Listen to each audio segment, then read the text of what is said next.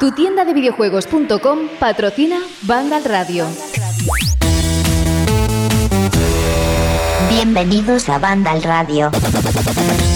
Qué bien, qué bien, qué contentos y qué contentas estamos todos y todas aquí. Ya sabéis que soy muy inclusivo cuando hablo de unos y de otras, porque no solo porque queda bien, sino porque hay que hacerlo, por muchas razones. Pero yo lo decía por el Nintendo Direct. Más que nada porque si ahora pusiéramos un micrófono a cada uno de vosotros y vosotras para que nos dijerais qué os ha parecido, es que ha sido hace nada, hace unas horas, el último Nintendo Direct, después de un montón de meses, pero un montonazo de meses, sin tener nada así. Por fin, 50 minutos.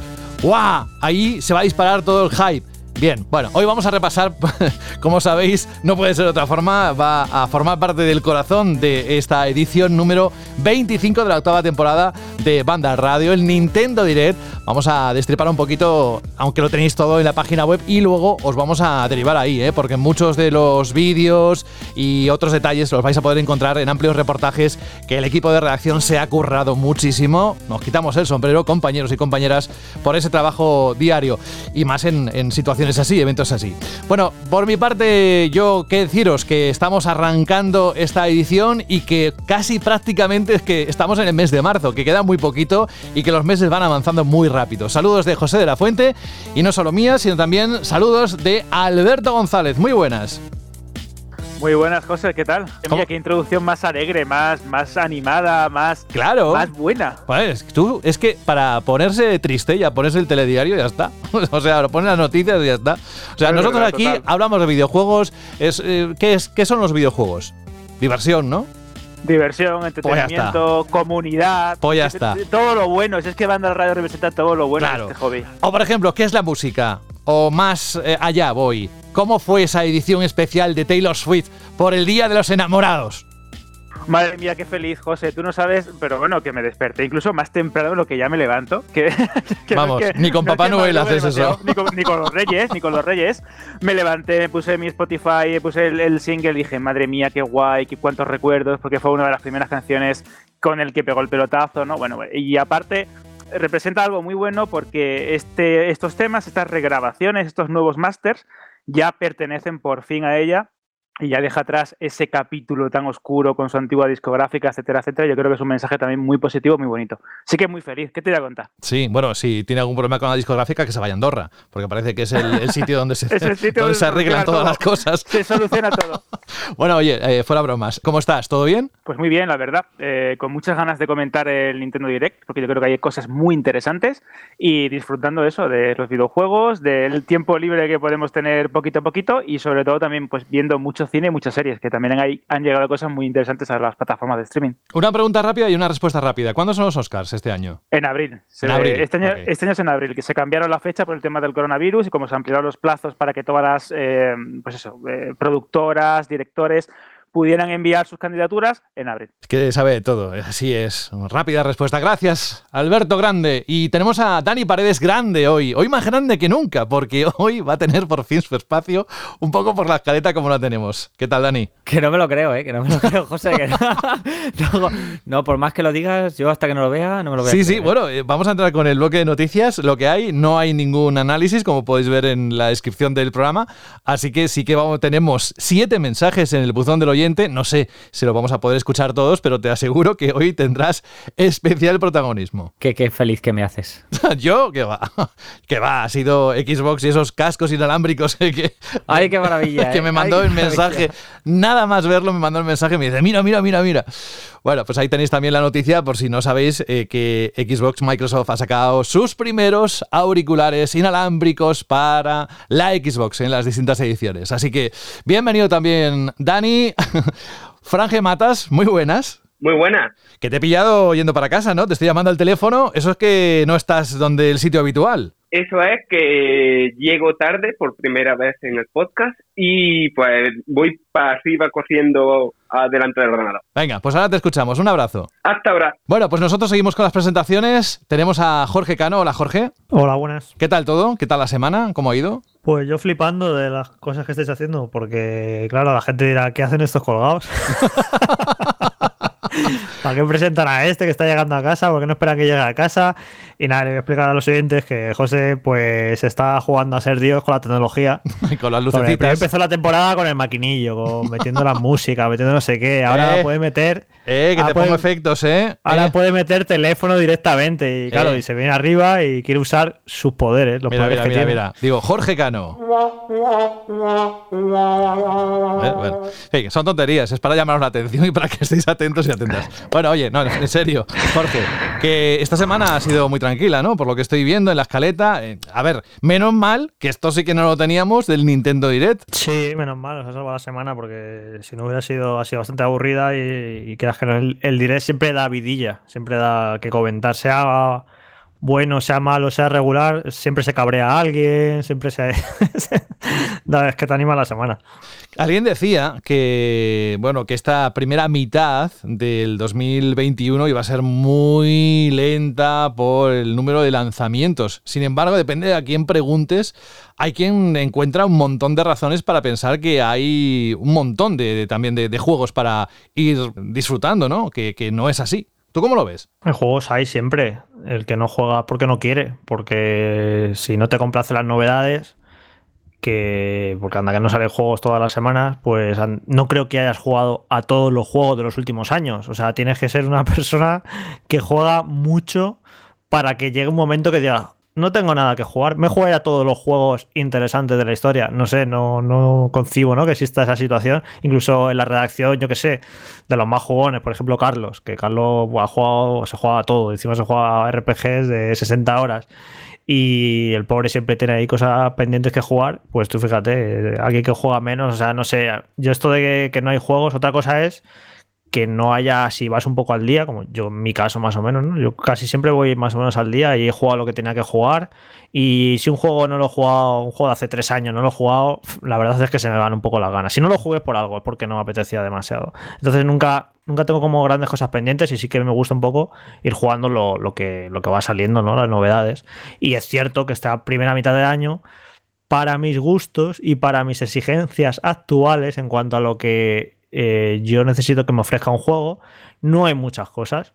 Eh, eh, En mi, caso concreto, pero es que será por juegos y yo que sé, entre los indies y no los no indies, y ayer lo vimos en el direct este, que, anunciaron un montón de juegos. Ahora comentaremos que a la gente no le pareció bien el direct, que me parece también eso muy, muy curioso y muy a comentar.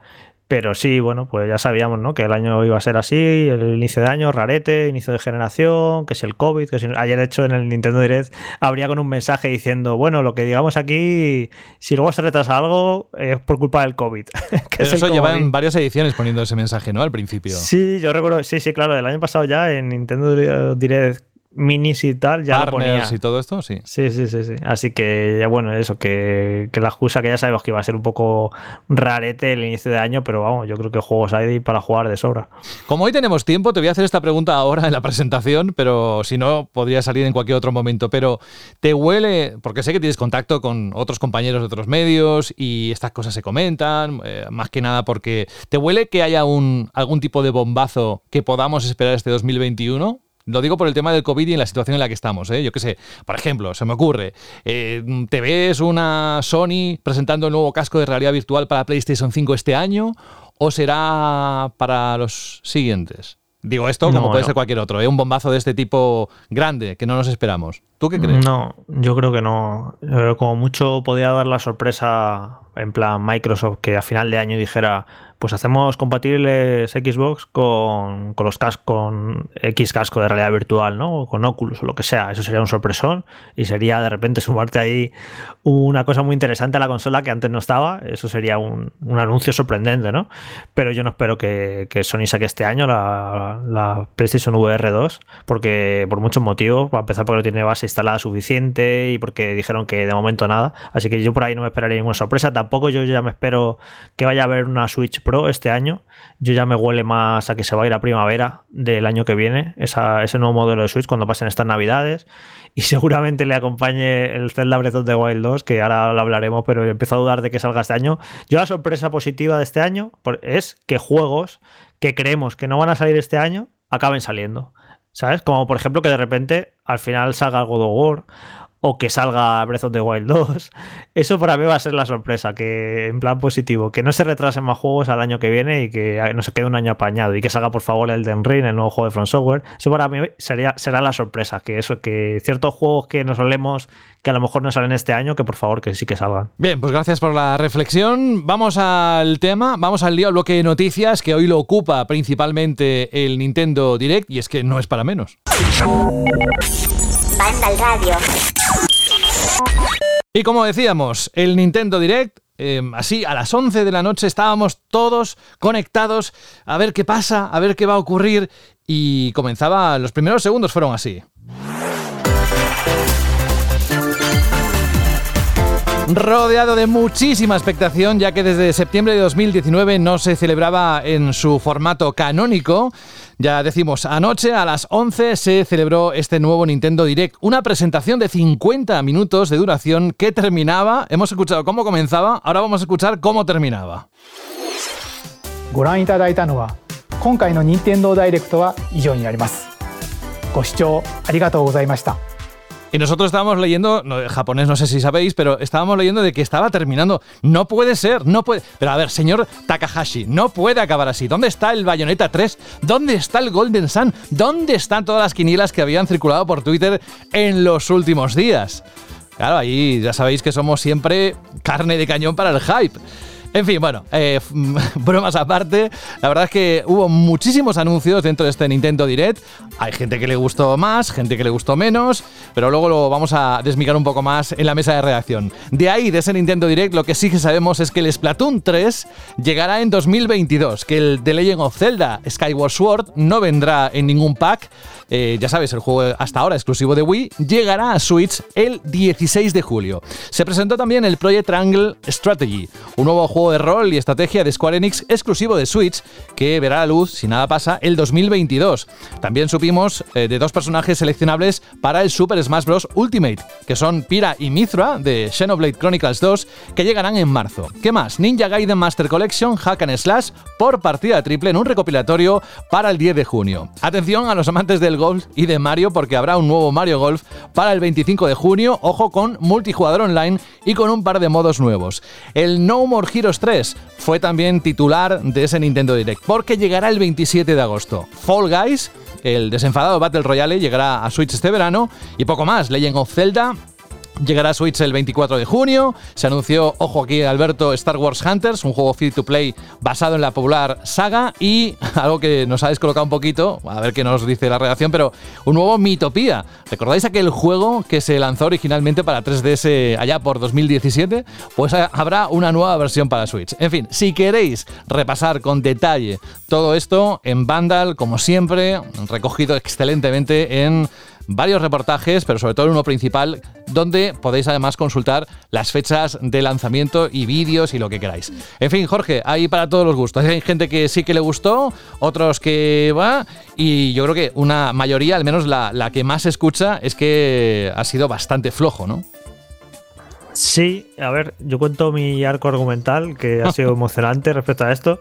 Pues anoche, como siempre, pues estuvimos cubriendo la redacción, eh, Saúl y Carlos con el directo, Fran y Manu poniendo noticias, yo estuve haciendo el resumen, subiendo los vídeos y tal, pues esto da un montón de trabajo porque además como fueron 50 minutos, anunciaron 50.000 cosas. La verdad es que anunciaron un montonazo de cosas.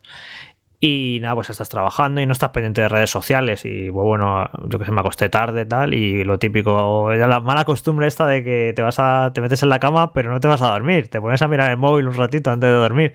Que eso está muy feo, por cierto. Que dicen que luego te, te quita el sueño y te desvela. A mí, ¿sabes que es todo lo contrario? A mí lo que me hace es dormir. Me pongo Twitter y me quedo, me quedo, me quedo. Y ya la señal es que se me cae el, teléfono de la mano en la cama. No se rompe, evidentemente. Pero sé que voy a la cama, voy a dormir. puedo estar hiper cansado que como me ponga a mirar el móvil internet, no me duermo. Me duermo si me pongo a leer. Me cojo el Kindle, me pongo a leer algo y, no duro ni una página que, me quedo dormido. Pero bueno, que eso, que me puse a mirar un poco las redes sociales a ver qué habían dicho del Nintendo Direct, porque no había visto nada. Y fue muy curioso porque yo había tenido la percepción de que había sido un Nintendo Direct pues que había estado bien, ni muy bueno, ni muy malo, mm, correcto, bien, un montón de juegos y tal. Y claro, y con, esa, con ese pensamiento me pongo a ver la, la reacción de la gente y la gente estaba cabreadísima, pues vaya castaña. Pues, y claro, me sorprende mucho, ¿no? Como porque yo tengo una percepción tan diferente respecto a la mayoría, o al menos a la mayoría que, que, a mí me llega, o que yo sigo, o que yo percibo. Y me parece apasionante este tema, porque creo, es que además creo que acabamos hablando siempre lo mismo, de esto cuando hay un Nintendo Direct, de las expectativas que se crea la gente, de cómo se decepciona. Es un ciclo sin fin que a mí me fascina, porque, joder, te puede pasar una vez, te pueden pasar dos veces. Pero que cada vez que hay un Nintendo Direct la gente se lleve un chasco, a mí es una cosa que me fascina, vamos. Y de hecho esta mañana eh, he ido a ver ese último Nintendo Direct como tal, que fue en septiembre de 2019, y he ido a ver mi, resumen que hice, y fue incluso peor que este. Lo que pasa es que no nos acordamos, pero fue, hubo, tuvo menos cosas y fue peor. Entonces ya es un tema de expectativa, de yo no sé qué espera la gente, la verdad. Claro, el problema también, eso yo a Nintendo no le quito ni un ápice de culpa. Si tú tienes anunciado Breath of the Wild 2 hace un montón de tiempo, tienes anunciado Bayonetta 3 desde hace ya cuatro años, tienes anunciado Metroid Prime 4 desde hace cuatro años y estos juegos llevan un montonazo de tiempo sin dar señales de vida y aparte tuviste un 2020 que, lo he dicho mil, mil veces, me pareció flojísimo. Y claro, todo eso, y llevabas casi año y medio sin hacer un Nintendo Direct, todo eso crea una bola de expectativas que puedo entender que la gente se esperara que, fuera leche este Nintendo Direct. Guapo, Bayonetta 2, Bayonetta 3 con gameplay, trailer, el Breath of the Wild 2, el no sé qué, el F0 y mi tía en patinete, lo de siempre. Pero yo no tenía esa expectativa y por eso me parece que estuvo bien, que hubo un montonazo de juegos. Creo que eh, el amante del JRPG y del juego japonés Joder, lo de ayer fue un festín, anda, que no hubo juegos raros y juegos japoneses ahí, no sé. Creo que estuvo bien, que, que además creo que el calendario de Switch de los primeros meses ya estaba más o menos bien apuntalado, porque este mes eh, sale Super Mario, Bravely Default, eh, Monster, Monster Hunter el mes que viene, Pokémon Snap, y se le han añadido otros tantos juegos que hacen una primera mitad del año que yo creo que es bastante mejor que la del año pasado. Pero, como siempre, pues aquí lo que fue un, fue un tema de expectativas, de que la gente esperaba mucho más y pues bueno, pues no ha sido lo que ellos esperaban, pero vamos, que eso, que en resumen, a mí me parece que fue un Nintendo Direct que normal, correcto. Y ojo, eh, de, todos estos juegos que hubo ayer, y hoy hemos hecho una noticia repasando el calendario de Switch para los próximos meses, en lo personal, ¿vale? Yo seguramente de todo lo que hubo ayer, es posible que no juegue ningún juego de todos esos. Pero que yo no, que a mí no me interesen o que yo no tenga pensado jugar alguno de esos juegos, no quiere decir que no me parezca que es un catálogo bastante amplio y variado. Y hay ahí para elegir un montón de cosas. Y bueno, no sé, que a mí no me apetezca ese perfil de juego ahora mismo y demás, pues eso es un problema mío. Pero yo creo que la consola tiene un montonazo de juegos. Podéis ver la noticia esta que hemos hecho, repasando lo que va a salir a lo largo del año. Y hay un montonazo de juegos para Switch. Así que no sé, no, no acabo de entender esa enorme decepción de la gente no, y, aparte que no sé qué se esperaban. Luego ahora, eh, cuando repasemos un poco que nos diga Fran y Alberto su opinión, eh, voy a hacer una reflexión sobre la, la, Nintendo actual que le voy a dar un poco de caña porque creo que si comparamos un poco lo que hizo con Wii U, eh, creo que están sacando menos juegos que en Wii U, que esto es sorprendente. Pero bueno, ahora, ahora lo, comento porque hay, alguien que puede decir, ¿cómo? Que hay menos juegos que en Wii U y, ya lo veréis por, por, dónde voy. Pero bueno, eso que creo que, eso, que, estuvo bien, pero que no me deja de sorprender, vamos, las enormes expectativas que se crea la gente y las enormes decepciones. Es como una montaña rusa de emociones a la que saben siempre lo que les va a pasar, pero no les importa y, les gusta les gusta ese hype y ese caer. Y no sé, me parece, yo ya me, me río, me parece hasta divertido. A ver, yo soy el primero que iba como hiper a tope en plan Bayonetta 3, ¿vale? No, yo no me esperaba ni que enseñaran ni Breath de the ni un Golden Sun, como decían ahí los más entusiasmados, por decirlo de algún modo. Pero yo, sinceramente, es verdad que yo no me pongo, o sea, cuando estás trabajando no es lo mismo que estar viendo el evento, ¿no? O sea, no, no los pillas todo, muchas cosas las pillas de reojo, pero yo aún así, cuando acabó el direct, yo me quedé con, no solamente con buena impresión, sino qué catálogo más súper variado tiene esta consola para los estándares de lo que suelen ser las consolas de Nintendo, ¿no? Que al final, sobre todo a partir de la mitad del ciclo de vida de la consola, se acaban quedando como máquinas solo para los juegos de Nintendo. Y aquí, no sé, estamos viendo una cantidad de juegos extrañísimos, de géneros de todo tipo. de versiones de otros juegos que han salido en el resto de consola. Un mogollón de cosas de que hoy día, para alguien que no sea un jugón hardcore, no me gusta usar esa palabra, pero es, ya me entendéis, a mí no me tiene el pulso a recomendarle a un jugador Switch como única consola, ¿sabes? Porque el catálogo que tiene es que es increíble. Y es que lo que ha comentado Jorge de esta noticia de, de los lanzamientos que se vienen eh, en las próximas semanas y meses, es que es increíble la variedad que hay ahí y que hay muchísimos juegos muy tochos y muy interesantes por mucho que haya alguien que a lo mejor no le interese en los JRPG o alguien que no le interese en los simuladores de vida o alguien que no le interese en la aventura de acción, lo que sea. Pero yo simplemente de lo que se enseñó ayer, hay muchas cosas que quiero jugar. El Mario Golf S, me lo voy a fumar como un rey. El No More Heroes 3, probablemente me hace casi tanta ilusión como si hubieran puesto fecha a Bayonetta 3. Aunque simplemente por decir esa frase, el Evox se va a llenar de comentarios locos, pero bueno, es mi opinión y punto. El juego este táctico, a mí me flipa Final Fantasy Tactics, mm, probablemente pues también le dé. No sé, hay muchas cositas. Lo nuevo del creador de Donut County pinta increíble.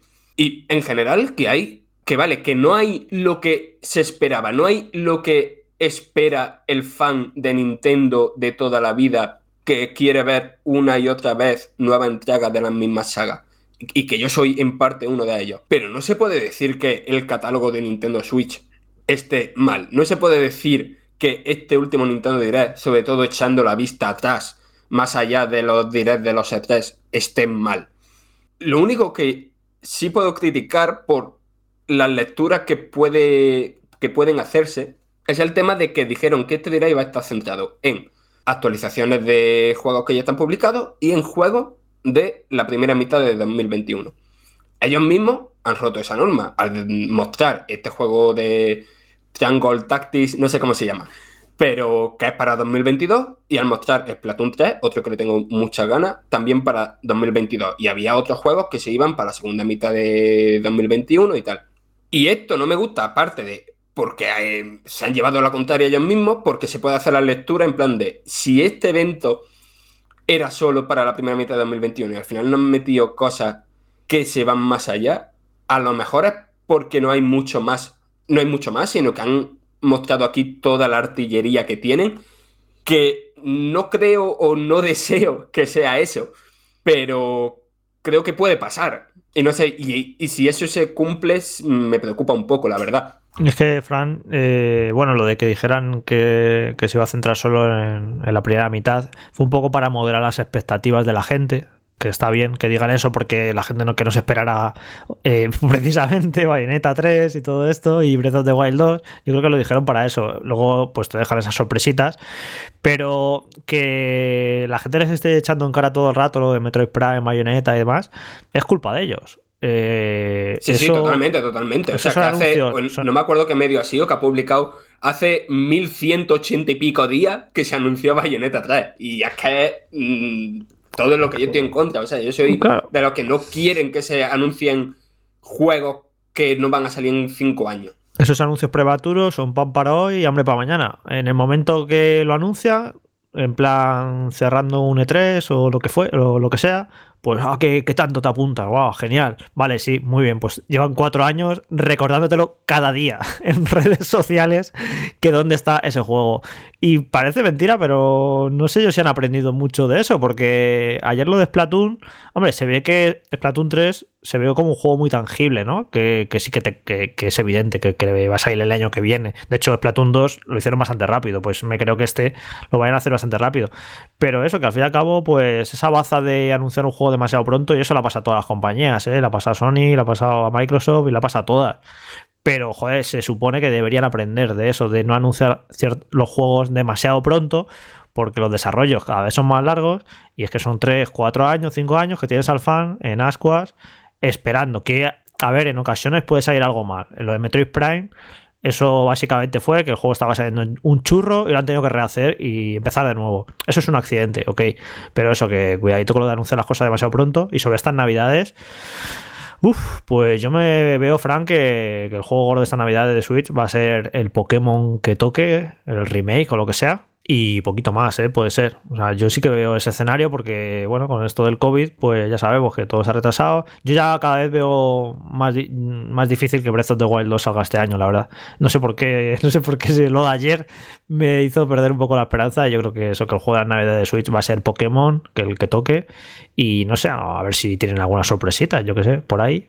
Que es posible, ¿eh? que evidentemente no iban ayer a, de hecho, a develar todas sus cartas. De hecho, Jorge, yo estaba pensando ahora que han salido también los rumores de que vamos a tener pues eh, nuevas remasterizaciones en alta definición de otros títulos de la saga de Zelda no me extrañaría que este año tirasen con el Skyward Sword, con el que tocara y quizá con el Twilight Princess otra vez en alta definición para la consola y que más o menos cubran así un poco, por así decirlo, expediente o currículum con, respecto a sagas importantes. Ya lo hicieron el año pasado con, con Mario y tiene pinta de que este año puede que hagan la misma jugada, pero con, con Zelda. Y, me, acabo, de acordar, Alberto, que eh, es el 35 aniversario ¿no? de Metroid claro, también. Claro, claro, claro, Es que no, me enseñaría también que ese mm, rumoreadísimo Metroid Prime Trilogy estuviese también bastante madurado o incluso ya terminado y almacenado para lanzarlo de cara a poder aprovechar el tirón a un hipotético Metroid Prime 4. Bueno, pues lo sacas este año, tienes al público hablando de eso y, muchos se lo pueden tomar incluso como una declaración de intenciones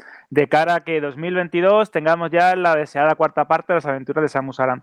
A mí lo que, lo que me demostró el Nintendo Direct de ayer eh, fue algo que creo que comentamos en el primer momento en el que la consola de Nintendo empezó a recibir eh, adaptaciones de third parties, juegos importantes y títulos de otras eh, compañías que hasta la fecha o que por norma general no solían eh, volcarse ¿no? con las consolas de Nintendo como si fuese una plataforma más. Siempre era Sony o Microsoft, PC y quizás pues alguna versión rastrera o algún port poco cuidado para las consolas de Nintendo o a veces ni eso.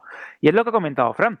Tú a día de hoy tienes una consola como Nintendo Switch y tienes una oferta abrumadora de un montón de juegos, ya no solo de Nintendo, que obviamente es eh, la razón principal por la que todo el mundo eh, compra una consola de esta compañía japonesa y que todos admiramos cómo hacen las cosas y sus personajes, sagas, etcétera. Pero es que puedes jugar a casi todo.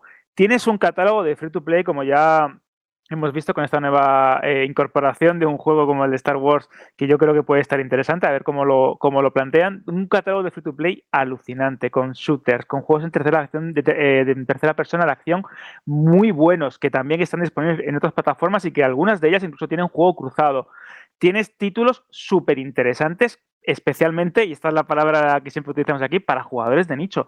Lo que ayer se vio en cuanto a catálogo japonés y en cuanto a adaptaciones de títulos que no habían llegado a Occidente, a mí me parece loable. Es una manera muy interesante de poder ponerte al día con un montón de sagas que en su momento no tuvieron distribución en Occidente o que siempre se han considerado pues, pues poco exitosas o con mercados muy concretos y muy limitados que en consolas como el PlayStation o incluso Xbox, más en esta, eh, porque tiene un público más occidental, pues no llegaban.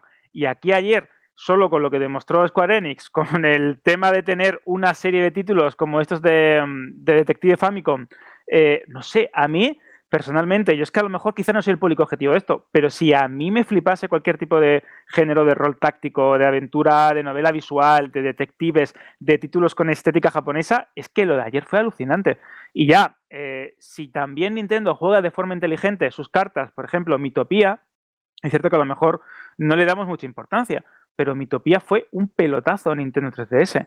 El juego funcionó bastante bien. Así que si adaptan el concepto, le dan la vuelta y mm, yo de Nintendo me espero todo, son capaces incluso de venderlo y que tenga un triunfo brutal. El problema, pues que lo que hemos comentado alguna vez también en Banda Radio, que los Mi pues no tienen demasiado tirón y no tiene, em, vamos a decir, sentido ¿no? en el ecosistema actual de Nintendo.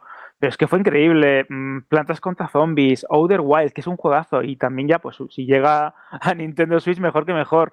Eh, títulos muy locos, como el Saga Frontier Remastered, que era un título de la, primera PlayStation, si no me equivoco, del 97, que se ha remasterizado y llega también a Switch. Es decir, oferta hay, cantidad hay. Y como comentaba Jorge al principio del programa, eh, es muy difícil llegar a todo. Y si tú solo tienes una consola o dos y tienes que estar alimentándola y no sabes qué escoger, es muy fácil que se te acumulen los juegos. Sí, en cambio, eh, entiendo y de hecho mm, me, también me solidarizo con este tipo de, jugador o de espectador allí de Nintendo Direct, que es normal que tú quieras ver un nuevo Mario, un nuevo Zelda, eh, un nuevo Metroid Prime, un nuevo Bayonetta o juegos que se han estado rumoreando como un hipotético Star Fox, una nueva versión de X, una nueva versión de tal. Lo entiendo, y que te propongan un juego que ya has jugado en Wii en alta definición y que la conversión no parezca muy buena del todo, pues es normal que te enfades. Pero también hay que jugar también con las expectativas. No es la primera vez que nos pasa esto con un Nintendo Direct. Así que vamos a ver cómo se desenvuelve el año, la primera mitad del año y lo que está por venir en 2022 parece prometedor. Pero bueno, confiemos también en que Nintendo puede que tenga varios ases en la manga guardados y que este verano, en su emisión especial de E3 o como se, se llame, quizás tengamos noticias de esos juegos que están por venir y tengamos fechas más realistas. De todas formas, eso, mm, siempre con las expectativas bajas para que nunca nos pegue el- la decepción tan fuerte. Es que eh, eh, yo ayer, que como cuando acabó el direct, dije, joder, ha estado bien. Luego fui a empezar leer los comentarios y hoy hablando con amigos y demás en grupo de WhatsApp, eh, me han ido convenciendo. Te has, te has ido haciendo la idea. Me, me han ido convenciendo que al final que fue una castaña el direct. Eh, La verdad es que no, no opino que, sea una castaña, pero sí que op- opino que es un poco castaña eh, la, la situación de Nintendo como desarrolladora de juegos últimamente. Porque, a ver, mi relación con las consolas de Nintendo es, me las compro para jugar solo a los juegos de Nintendo. Ya está. Yo no juego a otra cosa que no sean los pelotazos de Nintendo. Llevo haciendo esto casi desde la GameCube, por así decirlo.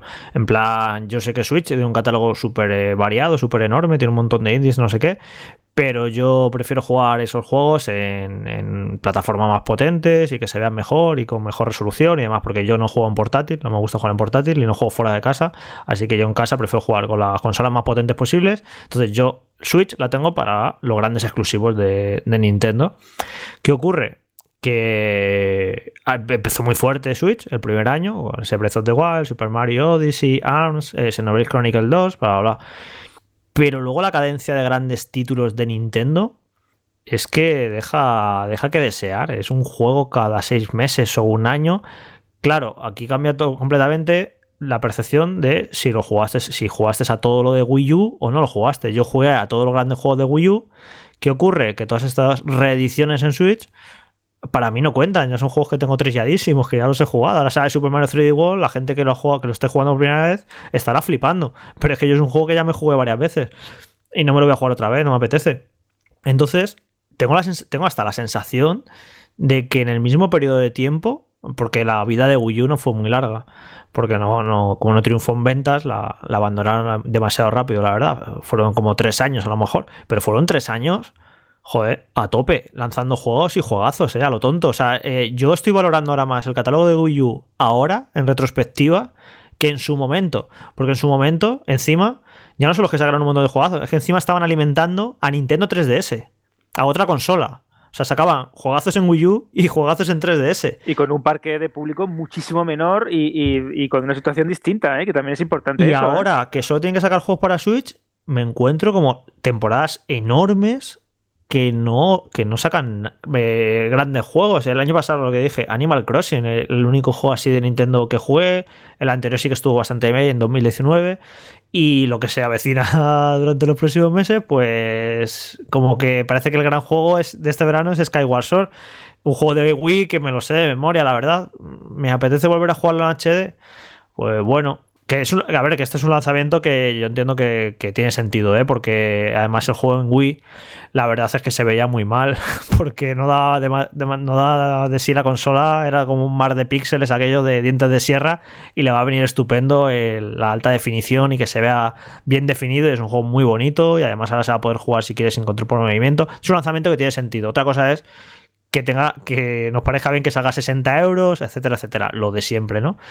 Pero eso que, no sé, que en cuanto a, Nintendo como desarrolladora, es que me decepciona, no sé, me espera un poco más. No sé cuántos estudios tiene, no sé cómo se organizan. Eh, Lo del COVID, efectivamente, les estará afectando muchísimo.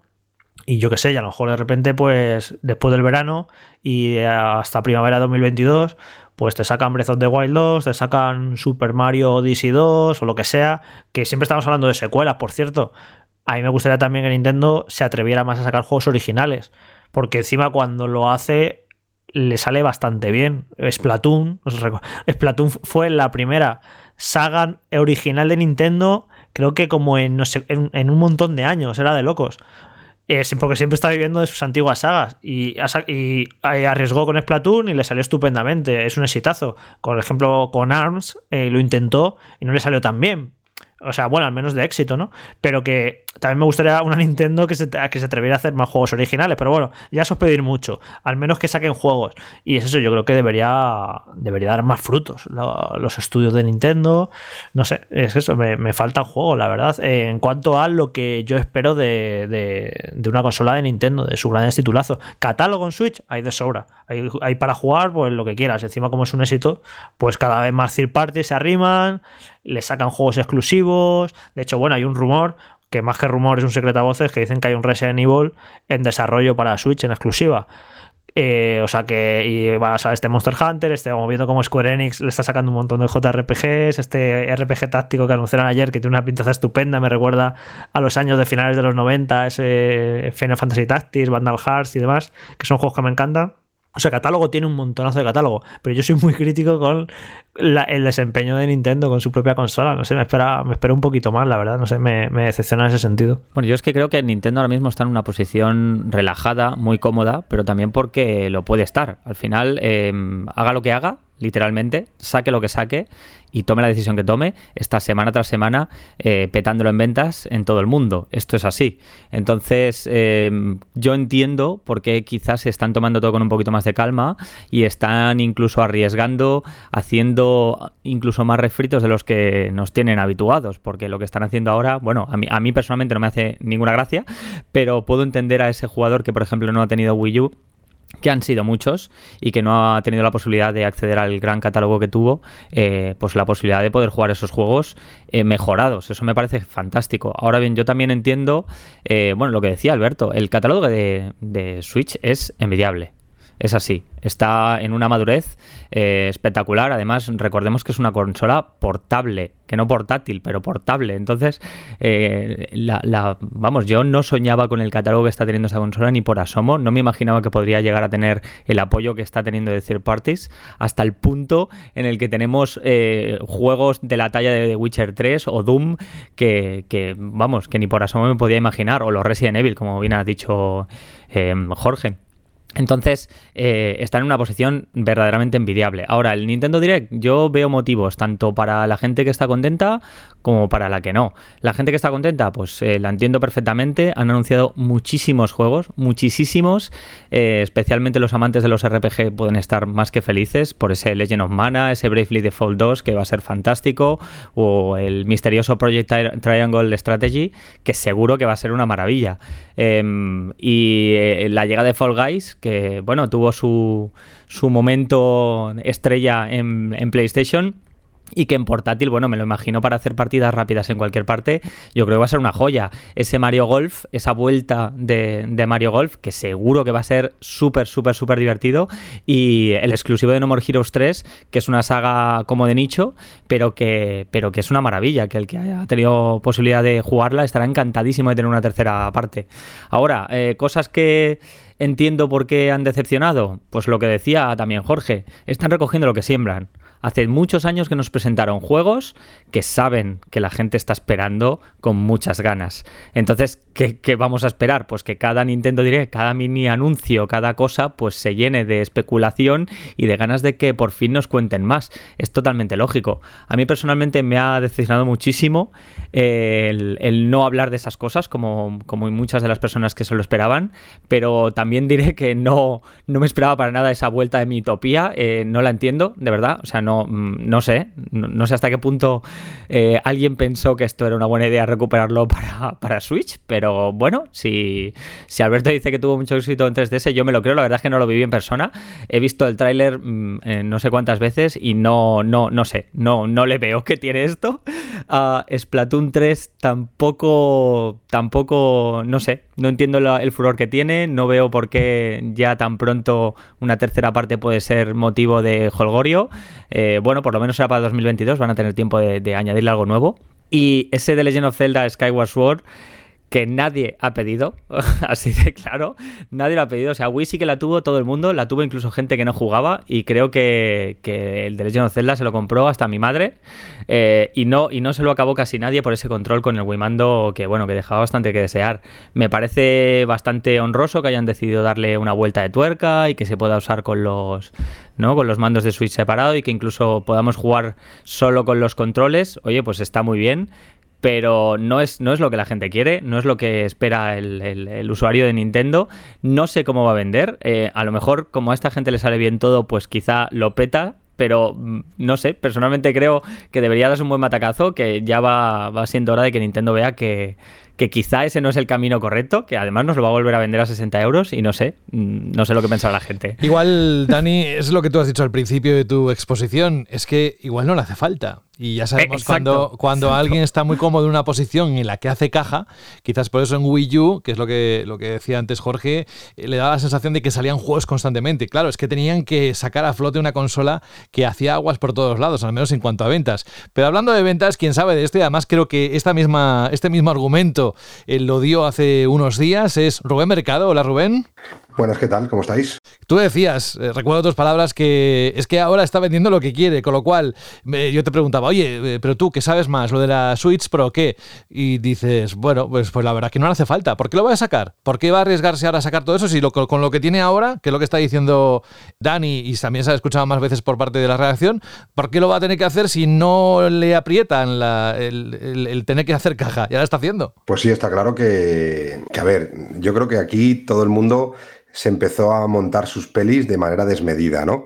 Primero, Nintendo ya dijo muy claro que era un Nintendo Direct para los próximos meses. Hay que entender que para lo que nosotros son un año completo, es decir, de enero, del 1 de enero hasta el 31 de diciembre, para las compañías no es así. Ellos viven en otro tipo de año, que son los años fiscales, que normalmente son de marzo a marzo, ¿vale? Entonces, normalmente las compañías cuando hablan en el año, lo que queda de año, eh, están hablando de su año fiscal, que es cuando cierran el presupuesto y cuando ven si realmente merece la pena sacarlo dentro de su año fiscal o merece la pena sacarlo ya con el presupuesto del año siguiente. Ya cuando dices eso, dices, bueno, Nintendo ha sido su mejor año, ha vendido todo lo que no está escrito, sigue vendiendo muchísimas unidades de todos los títulos, incluso con 3, 4 o 5 años desde su lanzamiento. Es decir, que yo, yo esperaba pues eh, lo que se vio ayer, ¿no? Yo creo que fue un Nintendo Direct muy centrado en el público que a lo mejor no es el habitual de Nintendo Switch. Es un público a lo mejor más hardcore gamer que a lo mejor busca algún tipo de juego que, que, no encuentra en gran parte del catálogo de, de Nintendo Switch. Es un guiño también para ese tipo de público porque les interesa ir captando más público, no el público más casual eh, que era al inicio, que cada vez va cambiando más. Eh, los juegos que enseñaron, pues bueno, pues a lo mejor al hardcore gamer pues le mola. Yo escuchaba, a ver, vi el directo ayer eh, con, con, Saúl y con Carlos e incluso internamente lo decíamos, tras en cuanto, solo con que anuncien un juego así medio potente, se van a, se van a matar entre ellos para ver quién habla y quién no habla. Yo veía que lo vivían y, hostia, yo le decía a Saúl, vaya truño de presentación. Y decía, ¿qué va, qué va? Es de, es de puta madre, la presentación es cojonuda, los juegos son maravillosos. Bueno, para el público más hardcore, para el público más exigente en cuanto a tipo de juego y todo esto, pero yo creo que fue un buen Nintendo Direct. Para los que no, por ejemplo, para mí, que yo soy un jugador más casual, pues a mí el que más me gustó de todos los que presentaron fue el Mario Golf. Por ejemplo, todos los demás, pues no me llaman la atención. Sí que es verdad que yo no soy jugador de JRPG, ni soy jugador, a mí, por ejemplo, eh, algunos títulos que enseñaron ayer, que todo el mundo alucinaba, como el juego de Square eh, o como el, eh, los juegos de Tecmo, todo esto, pues no me llaman nada, ¿no? Pero yo más o menos lo esperaba. Eh, Los títulos que han lanzado, estábamos hablando aquí, juegos que no han gustado de esa presentación, pues seguramente sean los juegos que más vendan. ¿Vale? Porque estamos hablando aquí de Mitopía, hostia, Mitopía, ¿qué es esto? Yo Mitopía lo viví en lanzamiento teniendo tienda. Y yo recuerdo como era un juego que no confiaba nadie. Cuando venía Nintendo a presentarnos, nos decíamos, pero esto qué cojones es. Ni ellos mismos, ni el comercial mismo sabía explicarte lo que era, pero nos dijo, esto va a ser la bomba. Bueno, pues la bomba fue, se agotó en todos sitios y vendió todo lo que vendió. Eh, Zelda, estamos hablando aquí, las ventas que tuvo Zelda en Wii. Hay que tener una cosa que es un truco mm, bastante habitual, sobre todo por parte de Nintendo. Zelda vendió muchísimo, pero el 80% de las ventas fueron el pack con el remote, que valía el remote en aquella época estaba bastante buscado, normalmente no habían, y podías comprar un remote con el juego por 69,99 euros, encima un remote edición especial, que solo podías comprar con el pack del juego, con una funda de silicona también dorada, y eso hacía que, bueno, pues que a la gente que te venía a comprar un mando para la Wii le decías, mira, pues tienes este, pero por 20 euros más tienes este exclusivo con el juego. Y por, Por cierto, una- un apunte aquí, Rubén, que, que- que es interesante que me he estado documentando porque yo sabía que Skyward Sword vendió muy mal en su momento. Eh, porque salió ya con la consola muertísima, con Wii U completamente muerta. Eh, y he alucinado con el dato porque es una eh, porquería lo que vendió para una base instalada que tenía Wii de más de 100 millones de consolas. Eh, Skyward Sword vendió menos de 4 millones de unidades. Que alguien puede decir, joder, no está tan mal. Pero si lo extrapolamos a los números que está moviendo actualmente Switch, no es nada. O sea, eh, Breath of the Wild ha vendido Ya, 20, Jorge, 20 Jorge, millones. pero hay un detalle. Mm. Las ventas, cuando están diciendo las ventas del software, están diciendo solo la venta del juego, alone, el juego solo. Porque acordaros que en aquella época eh, también se vendía el, el- el mando, cuando salió la Wii se vendía el mando con un juego. Y en aquella época sí que el juego salía como software, claro. Ya, ya, el, pero Wii Sport sí. es el juego más vendido de la historia Sí, de, sí. de Switch que nadie compró por, por ser el juego así. Pero en cambio ya lo cambiaron y con Zelda ya lo pusieron como accesorio, entonces no computa como venta. No, no, no, pero no, venta no, no. accesorio. el- el- eso, del, eso del Zelda, este, este Zelda, este es el, último que salió y salió un pack especial muy concreto con un mando. No, se, no salieron 5 millones de unidades de ese, de ese pack. Ya sé, este juego vendió mal y ya está. Vendió mal por, por todo Yo recuerdo agotadísimo y se vendía a Porque trajeron- juegos porque sueltos, trajeron- nada. Trajeron, no, no, trajeron muy poco. Yo sabía lo que teníamos en la tienda y a ver, un, un producto que para nuestra cadena de tiendas, que era una cadena pequeñita, que eran solo 17, 18 tiendas, eh, remotos a lo mejor vendíamos, mm, pues toda la cadena podía vender en campaña de Navidad 200 a la semana. En los de Zelda conseguimos 3.000 y nos duraron cuatro días. Bueno, pero Rubén, que no, no voy a discutir sobre esto. Es uno de los Zelda peor vendidos de la historia. Y son datos que los dice la propia Nintendo. A lo que voy. Que este Zelda que vendió mal en Wii, ahora en Switch va a vender muchísimo mejor. O sea, va Bueno, a ser un, seguramente ser sí, un, el va a ser un exitazo. es mayor, las ganas va- de claro, juegos claro, también es mayor, todo, todo. Va a todo, ser un, ex- va a ser un claro. va a ser un exitazo. Que tendrá y- críticos, seguro, como ya están saliendo, porque al final no es un remake, ni es un. Directamente yo diría que es un port directo de lo que salió en Wii. Sí, ahora van a lo de sacar que y no salga cambiarse el 60 control. lo de que salga Sí, 60 euros y tal, pues la, la gente lo está criticando, pero va a vender como pan caliente, como Pero como con los Marios. el. Mario. Sí, igual, igual. Mario 3D All Stars, uno de los títulos más vendidos de este año. Es decir, yo creo que el público de Nintendo es un público muy fiel a este tipo de juegos y a estas sagas y venderá muy bien. Y lo criticarán, pero seguramente un 40 o un 50% de la gente que lo critique terminará comprándoselo. Yo también pienso que Nintendo no ha enseñado todo lo que tiene que enseñar. Es decir, esto es lo que queda de año. Vamos a poner algún jueguecito que va a salir fuera de año fiscal, porque si no hubiera quedado una presentación mucho más pobre, porque si quitamos todos los juegos que salen después de marzo, la presentación hubiera sido para el mercado más casual, para, el, para ese mercado que hace que las cifras eh, vendan tanto como, como, como, como vemos ¿no? cada semana en nuestro artículo de listas de ventas pues vamos a enseñar, oye, que la gente no, no deje de comprar la consola porque vamos a seguir teniendo juegos. Es decir, cómprate la consola, que sigue siendo una muy buena consola, y cómprate el Mario Kart, y cómprate el, el Luigi's Mansion, y cómprate ahora con el nuevo juego de Mario. Y no te preocupes que te vamos a seguir nutriendo de juegos. Pero para esa gente que busca algo más, busca algo más específico, pues un Nintendo Direct correcto para ese tipo de gente. Para la gente casual, pues se queda un poco frío.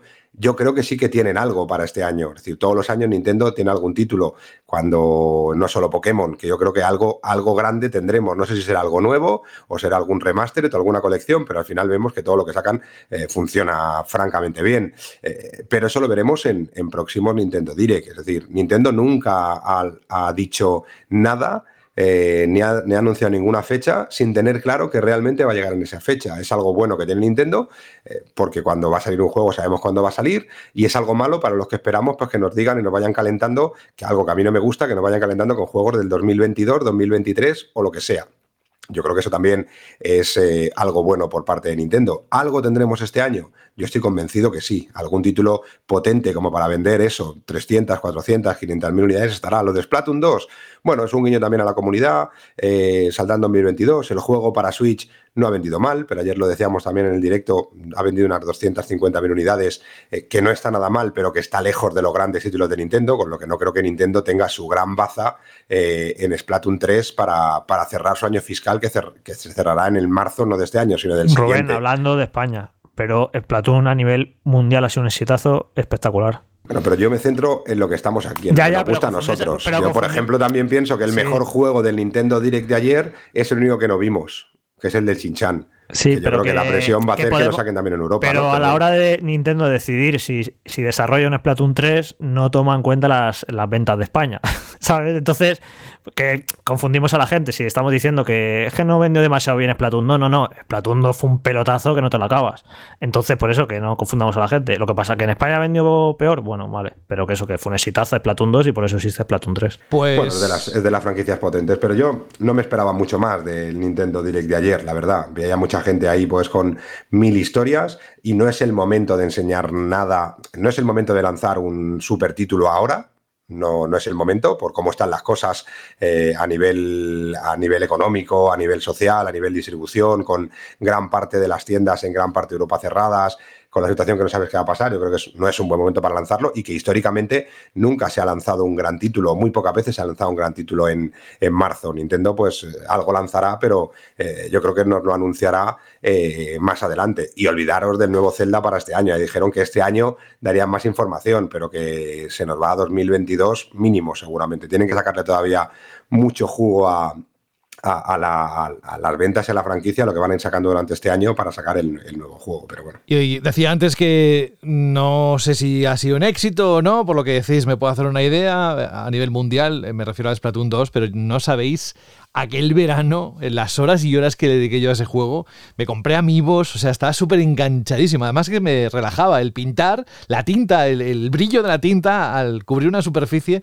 me, relajaba. En fin, bueno, vamos a, a decir tan solo para cerrar este capítulo, salvo que tengáis algo más que decir del tema, que tenéis eh, en la página web de Vandal un reportaje que dice así que del calendario de lanzamientos de Switch tras el Nintendo Direct. Y ahí están todas las eh, fechas con los títulos y aquellos títulos que no tienen fecha también están. O sea, que están todos ahí para que le echéis un vistazo. No sé, una, una última cosa, eh, José, que sí que quiero decir que se ha pegado una rajada eh, Dani del Skyward Sword que no te la acabas. Poca broma, ¿eh? Sí, sí, poca broma, que me parece que, que es un, que es un juego que divide muchísimo por ese control tan peculiar, ¿no? Que haya gente que le encantó y hay gente que lo odió, y lo entiendo perfectamente, pero para que no quede solo ese comentario de, de hate sobre a mí Skyward Sword me flipa, me parece un, auténtico juegazo y creo que me parece hasta de los mejores celdas, a pesar del control por movimiento.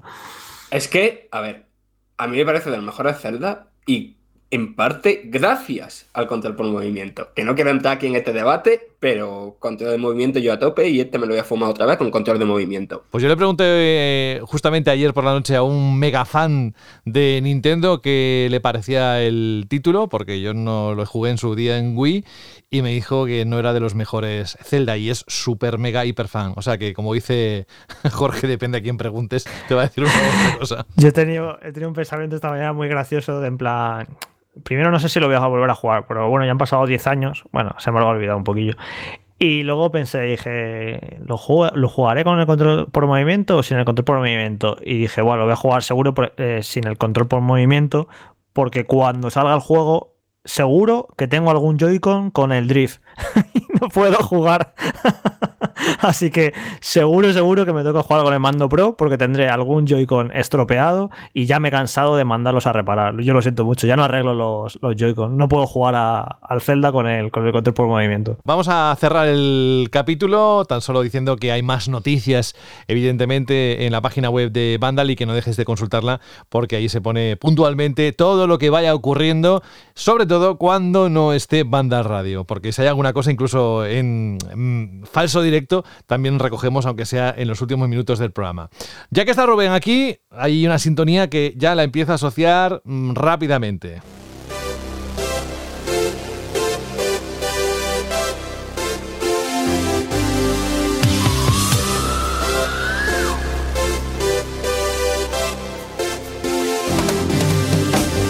Rubén Mercado, ¿cómo está la cacería 4.0? Está que arde, ¿eh? Yo mm, te digo que no sé cuántos correos te puedo haber llegado a pasar esta semana solo, solo esta semana. Sí, sí, me acuerdo mucho de ti y de tu familia, que espero que estén todas muy Pero bien. tú crees que lo pero- hago manualmente, que te lo reenvío manualmente, que digo, voy a hacer una regla, pero no la he hecho todavía mm, por falta de tiempo y, y te lo estoy pasando uno a uno a mano. Sí, sí, pero tú los pasas solo. Yo los cojo, los leo, los archivo, los pongo en el Excel con, con... La verdad es que me lo están enviando muy bien. Sí que la gente está siguiendo un poco la recomendación de intentar mandarnos un mail por reto. Siempre hay alguno que todavía me manda tres o cuatro retos de golpe y nunca luego no sabe dónde, dónde organizarlo, pero me lo están mandando bastante bien y la faena o el trabajo se me hace bastante fácil.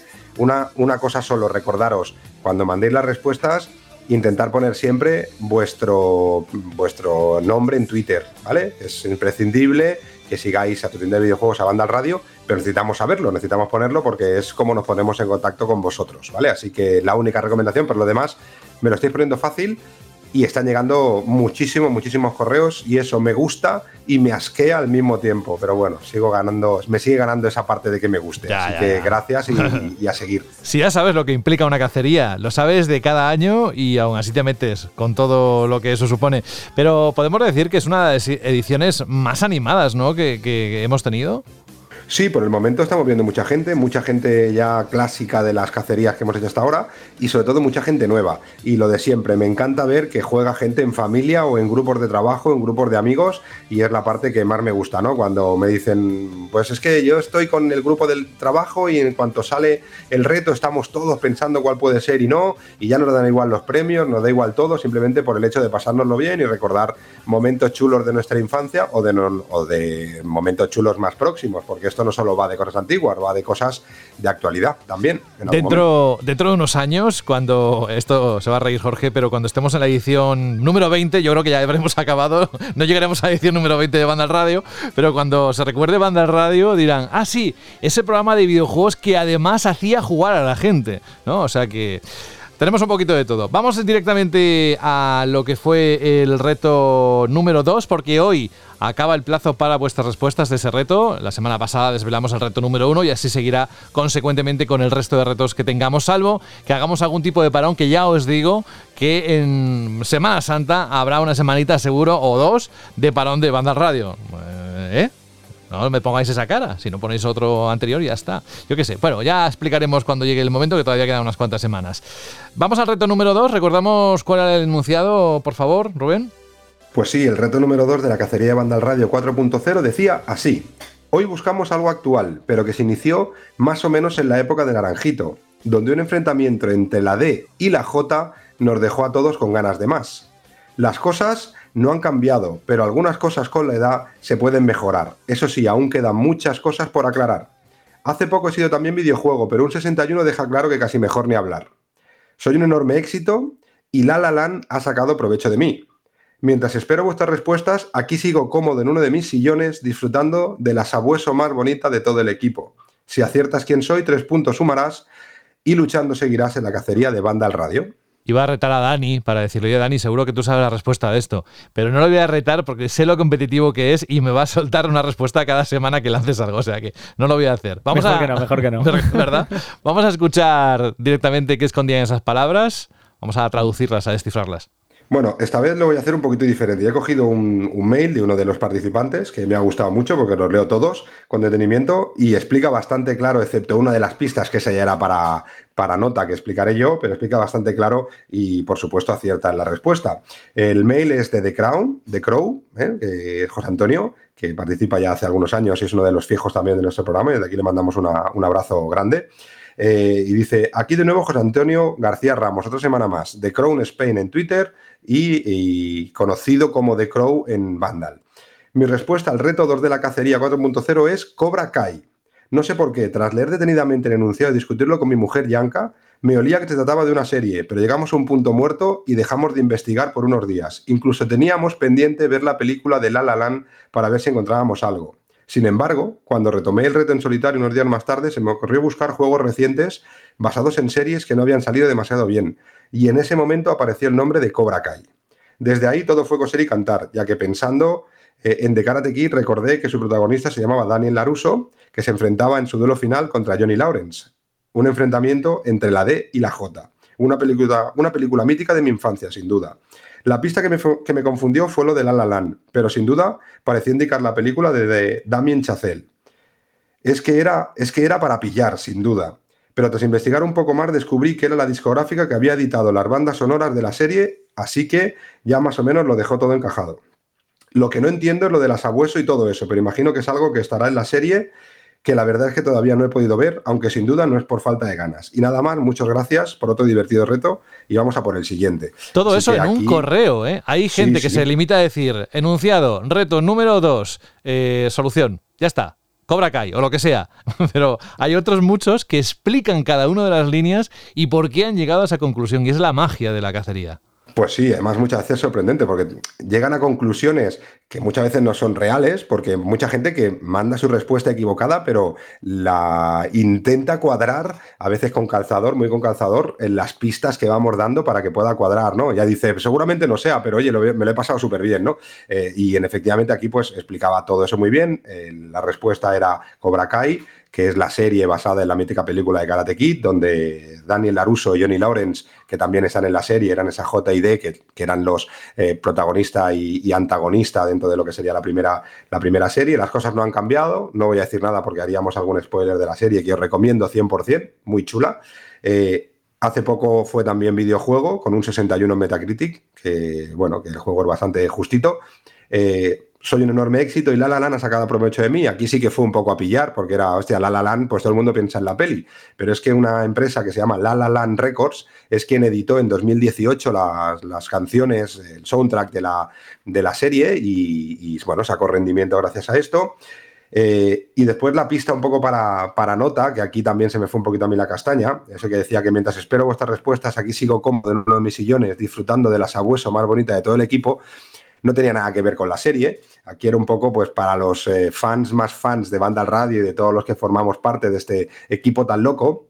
Cuando digo en uno de mis sillones, bueno, pues sabéis que en mi empresa vendemos sillones de conducción y uno de ellos se llama, el modelo se llama Cobra, de los dos que tenemos. Y la sabueso más bonita de todo el equipo, pues era un homenaje a nuestro amigo Carlos, que hoy no está, que su perrilla se llama Kai. Entonces, si juntaban las dos cosas, era Cobra Kai y decíamos directamente Vamos, cuál era la, la respuesta. Pero eso ya era Sí, para sí, nota, vamos, nota, No me nota. extraña que de Grau y, y nadie haya sabido eso, porque era, vamos, ni yo. eh, vamos, que lo sé, que tengo los datos, pero no, no hubiese caído.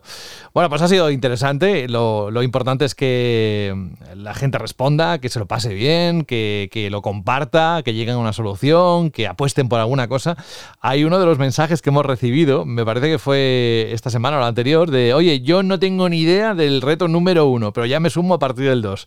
Y la solución es esta. Y me parece que era Cobra Kai, que había dicho. O sea que tenemos un poco de todo, como en botica. Eh, vale, pues vamos al siguiente. El reto número Cinco, que tiene una rima que eh, me encanta. eh, eh, ¿Has visto? ¿Por qué no lo he dicho yo?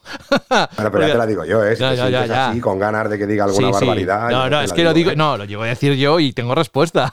Por eso he dejado el silencio.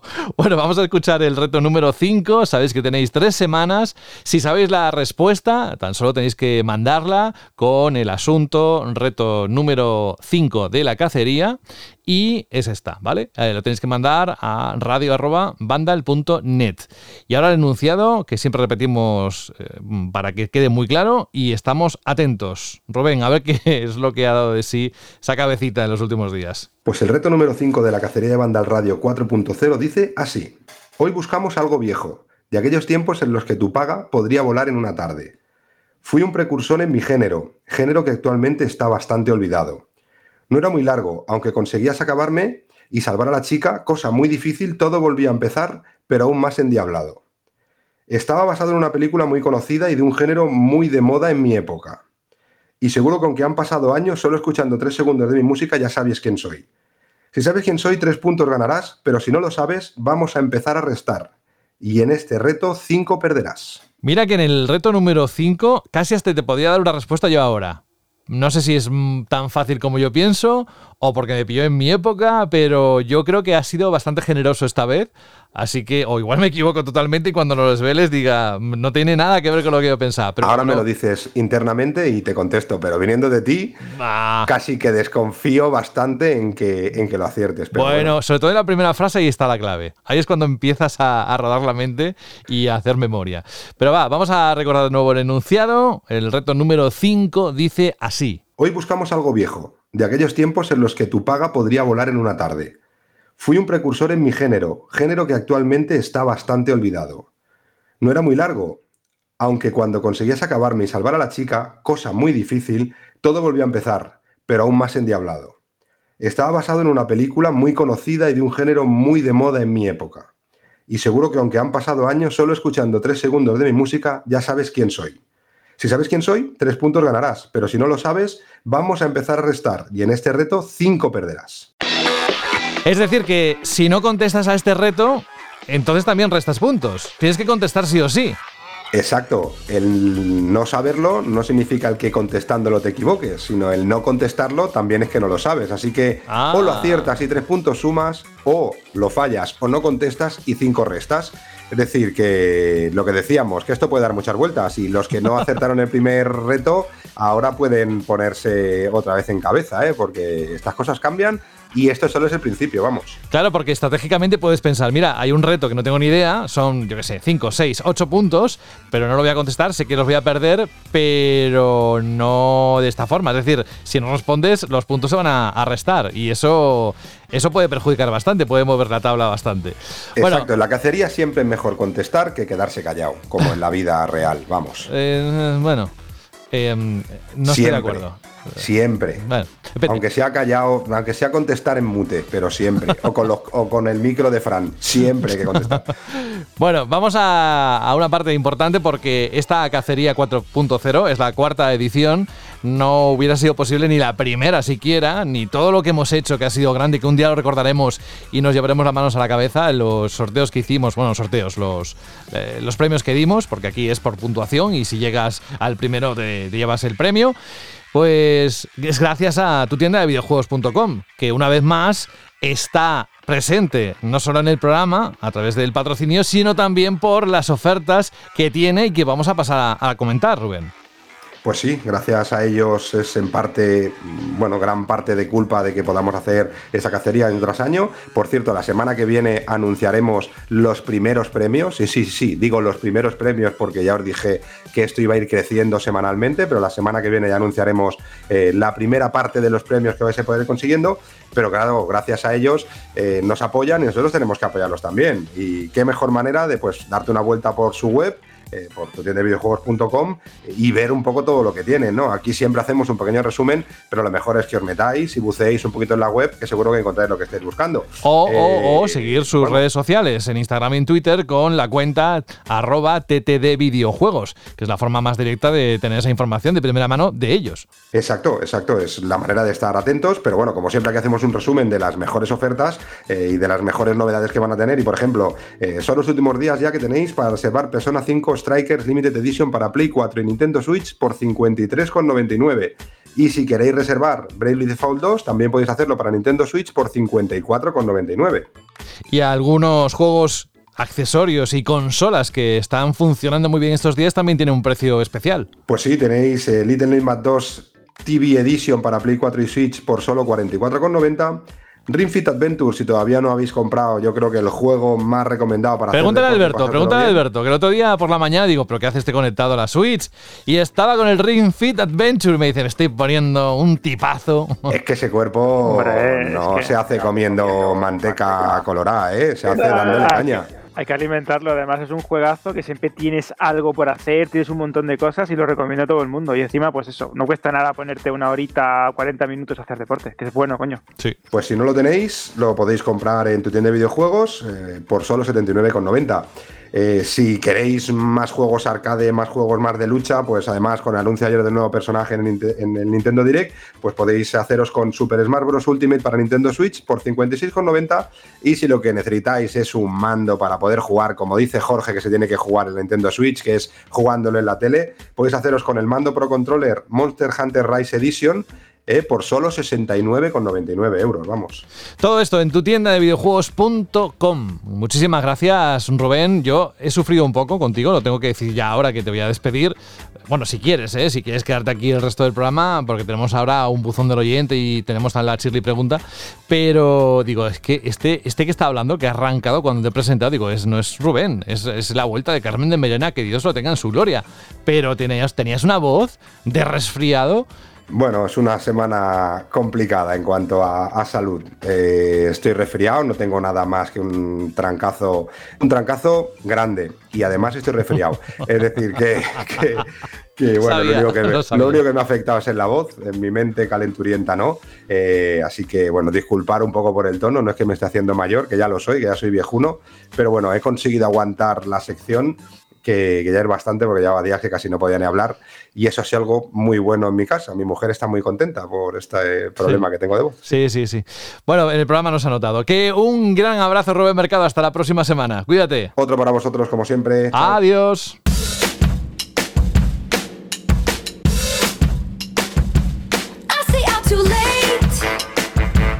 Pues sí, no sé si al ritmo de Taylor Swift, pero con el Ring Fit Adventure sí que estaba. Y bueno, oye, las cosas eh, se pueden hacer en casa muy bien, como me explicaba el otro día Alberto. Por cierto, Alberto, ¿qué tal la respuesta de los Shirley seguidores? ¿Te han sorprendido esta vez también? Muchísimo, porque claro, cuando preguntas algo tan personal como lo de qué ha sido vuestra sesión o cuál ha sido vuestra sesión de juego más larga, pues tenemos anécdotas, eh, batallitas, que sabes que me encantan las batallitas, y un montón de historias relacionadas con, con, la pregunta. Y una vez más, daros las gracias por el increíble apoyo que habéis dado a la pregunta en iBox y también a través del buzón de voz de red.bandal.net. Y lo hice de corazón, ¿eh? es un ser de luz, o sea que os prometo que lo hice total corazón. Cada mensaje que llega es un, un regalo para él. Vamos a repasar esos mensajes, hay audios también, tenemos seis y tú lo vas distribuyendo como siempre, como tú quieras en tu sección. Vale, perfecto. Vamos a comenzar con el comentario de Darkmaster86 que dice lo siguiente. Recuerdo de que de las mayores viciadas de mi vida fue el día el cual descubrí mi gusto por los RPG, en concreto con Final Fantasy VII. Lesionado de las rodillas y sin deberes del instituto, pude empezar una mañana y acabar a la mañana siguiente. Tener a mi madre trayéndome comida y cena a la habitación en plan preso a la celda de aislamiento. Imagínate esto, del tío ahí enganchado a su Final Fantasy y la madre trayéndole la comida a la cena. Y no sé si llegué a las 24 eh, horas jugadas porque los viajes al servicio eran poco menos que una odisea para mí. Pero eran solo esos ratitos los que paraba. Un saludo y muchas gracias por la píldora semanal de Banda al Radio. Vamos también a continuar en iBox con Destiny Hero, que dice: En cuanto a sesiones largas, eran las noches de Halo con los colegas en la universidad. Noches de amanecer al día siguiente. Eso sí valían completamente la pena, aunque no aguantara el día siguiente. Saludos. Y también tenemos el audio que vamos a escuchar a continuación de Julián. Hola amigos de Vandal, soy Julián, super en vuestro foro, y os respondo a la pregunta Shirley de la semana. En cuanto a la sesión más larga de juego que he tenido en mi vida, o sesiones más bien, sería cuando tenía 11-12 años, en la época de Play 1. En esa época, como no tenía mucho dinero, pues tenía que ir alquilar los, juegos a los videoclubs. Que ya no sé ni si se seguirá haciendo, ni si hay videoclubs todavía en las ciudades o qué. Pero para rentabilizar esos alquileres, me pegaba unas sesiones de juego prácticamente desde el momento que alquilaba el juego hasta que lo tenía que devolver el más bestia fue con el Final Fantasy VII, que creo que entre un colega y yo nos lo pasamos en tres alquileres. O sea que os podéis imaginar las tres sesiones de juego que nos pegamos, de unas 20 horas cada una fácilmente. Y bueno, eso es todo. Un abrazo que te podrían contar, les hemos limitado el tiempo, pero podrían estar minutos y minutos ahí contando. Bueno, eh, claro, imagínate algún día que hagamos una, una macro quedada o, grabemos el programa en, directo. Eso puede ser apoteósico. Yo creo que no terminamos, nos tienen que echar. Así que sería una sesión larga. Tendríamos que alquilar algún sitio de, para muchos días. Vamos a continuar también con el comentario de Marcos Comillas, que dice: Muy buenas equipazo. Sobre la pregunta Chili de esta semana, el juego que más me he tirado jugando fue un fin de semana entero con el GTA Vice City. Ya yo he visto desde entonces, nos dice. Fue el primer juego en el que me gasté 10.000 pesetas, que uno ya es viejo, y me flipaba muchísimo, ya que por aquel entonces solía alquilarlos porque siempre andaba pelado. Pues el estreno del juego fue eso, todo un fin de entero apenas durmiendo. ¿Por qué? Por, perdón, por agotamiento. Y una vez despierto, volví al ataque. Me lo pasé en grande. Dice, y ahora es lo que comentabais. Compramos muchos más juegos, pero apenas he hecho un par de horas con mi peque a la Switch. ¡Qué tiempos! Por cierto, quería enviar un audio, pero no sé dónde puedo hacerlo. Te lo recuerdo, Marcos, para el próximo. radio.vandal.net y unos 20, 30 segundos y ya sabes, lo tienes sencillo. Vamos a continuar con el comentario de Jabato34 que dice, mi primera respuesta en la vida en iBox. Soy padre y no tengo tiempo casi para jugar. El recuerdo de un maratón fue, el, bueno, mi, mi primer recuerdo de un maratón fue eh, un viernes que estaba de Rodríguez y cuando se fueron me enchufé eh, al The Division a las 7 de la tarde y fui a la cama sin beber agua ni cenar a las 4 de la mañana. Un abrazo, imagino a Jabato ya completamente ido, viéndose en Sí, la sí, Nueva sí. York con el rifle, viendo numeritos en cualquier cosa, equipándose. Madre mía, qué, qué- qué buena viciada. Y el dolor de cabeza que al final que vas a la cama, que Sí, ya no puedo con mi vida. escu- escuchando los disparos, ya el pobre ya totalmente ido. Vamos a proseguir con el comentario en audio de José Antonio, que es bastante interesante. Muy buenas chicos de Vandal, soy Espi de Granada, un placer volver a mandaros audio. Bueno, el- la sesión máxima larga de juegos que he tenido desde hace ya bastante tiempo, porque últimamente no tengo prácticamente tiempo y lo máximo que he conseguido echar son cuatro horas. Y bueno, han sido dos momentos. Uno fue de pequeñito con la Play 1, jugando al Penning Racer, me tiré un fin de semana entero hasta que la consola murió. La consola se rompió y por eso tuve que parar, pero fue desde un viernes hasta un domingo y me, me harté jugar. Me encanta ese juego, una pena que ya no se pueda conseguir. Y la otra fue con el Zelda Ocarina of Time con Nintendo 64. Me lo alquilé un sábado por la mañana con un primo mío y estuvimos jugando hasta el domingo por la mañana, que nos lo pasamos. Y sin parar, sin apagar la consola del tirón, sobre todo más jugaba él, pero nos lo pasamos genial. Vaya, uno de los recuerdos que más cariño le tengo. Así que nada, un abrazo y hasta luego. ¿No notabas como una megafonía de fondo? Parecía que estaba Sí, como en un centro un centro comercial. comercial, ha dicho, mira, pensado". ahora que mi mujer ha entrado a comprar no sé qué, voy a aprovechar que estoy fuera aquí esperando y voy a grabar. pensado. He mensaje". pensado, he pensado eso, digo, o a lo mejor está en un, en un aeropuerto y está esperando a algún familiar. También, o algo. también, también. Digo, bueno, que digo, qué bonito, ¿no? Yo siempre, siempre pensando en lo romántico, ¿no? El aeropuerto, no sé qué. Vamos a continuar en iVoox. ¿Qué tiene de romántico un aeropuerto? Bueno, pues esperando a algún familiar, a tu novia, a tu pareja, lo Bueno, que pero sea. también bueno, son puede ser momentos mucho. de decir adiós a alguien que se va de viaje Bueno, o igual no también, vuelve a tu vida. Pero o... tienes que ser, tienes que ser positivo, José. Esto No, no, lo hemos sí. hablado muchas veces. que Sí, la vida está positivo. llena de momentos no, no positivos, sino de ida y vuelta. O sea que, en fin. Eso bueno, también es verdad. No, vamos a liarnos, que nos vamos a rusa. filosofar aquí y lo Sí, que menos porque- quieren los oyentes. Porque nos, nos despistamos y hacemos una canción de Sabina, ¿sabes? Es decir, que, que Por no, tenemos, no tenemos norte. Vamos a continuar con David007. Hola chicos, una de mis mayores sesiones fue con Pro Evolution Soccer 2017. Me llevé la Play a casa de un amiguete a eso de las 7 de la tarde. Y sobre las 10 habíamos quedado con otro amigo. Y 11 chicas. Pues cómo serían lo viciados que estábamos que cuando llegó la hora nos miramos y dijimos, va, que les den. Nos dieron las 8 de la mañana jugando en torneos en cooperativo. Un abrazo muy fuerte. Y atención a esto, conservamos a ese amigo, que era lo importante. Vamos a continuar también con el post de Gaby García Llurens, que dice, buenas equipos de Vandal, ahí va mi chile respuesta. En mi época recuerdo viciadas de horas y horas al PC Fútbol y al Age of Empires 2. Ahora disfruto igual, pero con sesiones al estilo Rubén también. Sí que me imagino que también Gaby será padre. Y vamos a continuar con el audio de Iván. Hola amigos de banda, aquí Iván. Bueno, la semana pasada nos mandé un audio porque me están sacando las muelas del juicio y bueno, ya sabéis cómo va esto. Eh, bueno, pues ya la temporada que hemos estado jugando a un juego seguido, pues yo creo que era cuando teníamos el Pro 2008 en la Play 2, que, que estuvimos varios días seguidos jugando sin apagarla y la que terminamos quemando. Eh, y respecto a lo del último programa con los problemas que ha habido con el DualSense, yo tengo he de decir que tengo un mando en arreglo por un problema con el R2. Así que a ver si todo sale bien. Venga, un saludo chicos.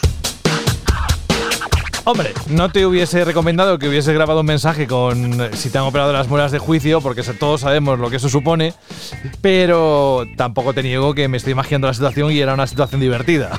no, no hubiésemos entendido mucho, pero nos hubiésemos reído bastante, te lo aseguro. Sí, te habíamos pedido la transcripción, ¿no? En texto o algo para, para saber qué decías. Y bueno, sí, bueno, ya vemos que el tema del mando de DualSense, también hemos tenido varios comentarios en, en iVoox, que los he leído todos, no os preocupéis, y creo que ya empieza a ser algo más, más importante. De hecho, la semana pasada hablábamos de él, eh, largo y tendido, y de hecho en Vandal poníamos que había una noticia que la propia Comisión Europea o que había un juicio en torno a ello, que se estaba investigando, porque bueno, parece ser que es un problema pues que se puede llegar a ser bastante o que es bastante mm, generalizado, ¿no? Vamos a continuar con el comentario de Íñigo García Navarro, que dice, muy buenas a todos, mi sesión más larga ha sido desde el viernes por la tarde hasta la madrugada del sábado al domingo. Cuatro amigos, 200 cervezas y el Risk Global Domination de la primera PlayStation. Juegazo que a día de hoy, atento a esto, José, seguimos jugando un par de veces al año. Un saludo. Tiene que ser eso bonito, de esa tradición, ¿verdad? Sí, de sí, sí. continuar jugando al mismo juego. Yo lo hago mucho con, con GoldenEye, el de Nintendo 64, cuando nos reunimos o cuando nos podíamos reunir, ¿no? Que parece también era esto muy antiguo, muy lejano, los tiempos del COVID. Era genial poner la consola a los cuatro mandos y ponerte ahí a jugar y, y no parar. Es que si Y te vamos- gusta, ¿por qué vas a dejar de hacerlo? Bueno, no todos los días, claro. pero de vez en cuando sí. Es bonito sobre todo porque te ayuda a recordar buenos tiempos, trucos, viciadas, piques antiguos, rencillas. Incluso en algunos juegos lo más chulo de todo es poder ver la puntuación que dejaste hace muchísimo tiempo, si la, pila del cartucho funciona bien todavía. Pero bueno, mola bastante. Vamos a continuar con el audio de EGA. Hola equipo, aquí Egea. Pues a ver, yo personalmente nunca me he cronometrado, pero sí que puedo decir con total seguridad que mis partidas han podido ir de 15 a 18 horas tranquilamente. Desde que me levantaba, literal, levantarme, desayunar, ponerme a jugar hasta que me acostaba. Y estas partidas tan largas eh, apostaría y juraría que han sido con Trials Fusión, sobre todo porque eh, cuando llegaba la tarde-noche me ponía con el editor de pantallas que lo disfrutaba mucho y me podía tirar hasta las 4 de la mañana. Venga, un saludo. Pues mira, yo eh, por la mañana mm, me cuesta muchísimo ponerme a jugar. Desde siempre. Es como que no tengo que estar delante de la tele por la mañana. Llámame raro por parte de, yo qué sé, de costumbre. Pero ¿no te pasa a ti? ¿A ti te gusta jugar por la mañana?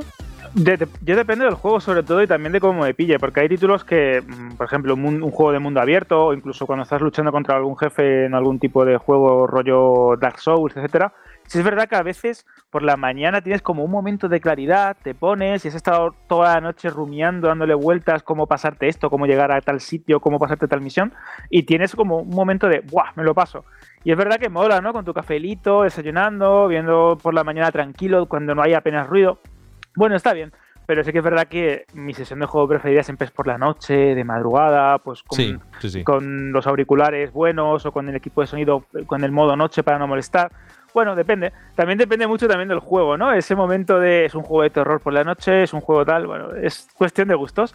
Vamos a continuar con el comentario de Rafael, que dice, ¿qué tal compañeros? Lo que solía hacer, yo es que algunos sábados me ponía a jugar a las 8 de la tarde al FIFA, para, pero atento a esto, que aquí viene el, Game Changer, escuchaba la radio oyendo siempre programas deportivos y después pues programas de diversos temas en la madrugada y terminaba pues eso el domingo a las 8 o las 9 de la mañana, 12 o 13 horas del tirón.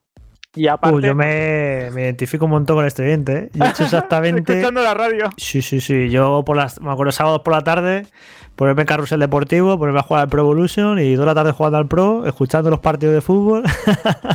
Y luego anda que no me escucha yo a Iker Jiménez Milenio 3 a las también. 2, las 3 de la mañana del sábado jugando también y acostarme a las 5, sí, sí. Claro, ponías la serie, encasquetadas una detrás de otra y no, y no El larguero, El larguero, exacto. Jiménez, sí.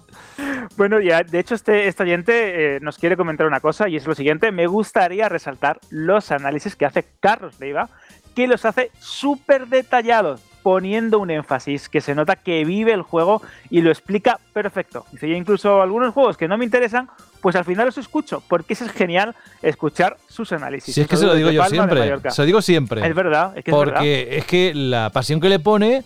ah, te puede gustar más, te puede gustar menos, como todo en la vida. Pero a mí alguien, el que sea, lo que sea, si me lo cuentan con ganas, con pasión, es que menos que prestar atención a esa persona, ¿no? Que te lo está contando. Bueno, pues eh, muy interesante. ¿Vamos a por un audio o tienes Sí, otro de iVoox? Continuamos con el audio de Oli, si no me equivoco. Oli, Oli. Buenos días, chicos y chicas de Vandal. Aquí Oliver un día más. Pues la verdad es que el máximo de tiempo jugando sin parar que he estado fue en una competición, competición insana de Final Fantasy VII, donde empezábamos a las 5 de la tarde y nos daban las 8 de la mañana del día siguiente no parábamos de jugar. Pero bueno, ahí irían unas 14, 15 horas más o menos. Pero bueno, era un disfrute sano. Venga, un abrazo. Chao. También es verdad que teníamos menos posibilidades de ocio digital como tenemos ahora. Pero muchísimo Sí, no. menos. Éramos más selectivos porque precisamente había menos ¿no? que, que elegir. Y es normal. De hecho, me parece muy curioso cómo casi todos tenemos recuerdos muy parecidos del Final Fantasy VII. Ya sea con amigos, con primos, con hermanos, de ponernos a jugar, vivir la historia. eh, cuando uno se cansaba, se ponía al otro. Es curioso cómo vivimos ese juego, ese JRPG que me marcó toda una generación y cómo nos enganchamos a eso de los juegos de rol japoneses gracias a este título. De hecho, lo hemos comentado un montón de veces en batallitas y en programas de recuerdo, pero es bueno, es bueno recordarlo, nunca mejor dicho. Vamos a continuar con Juli 1985, que dice, buenas, sobre la pregunta, Shirley.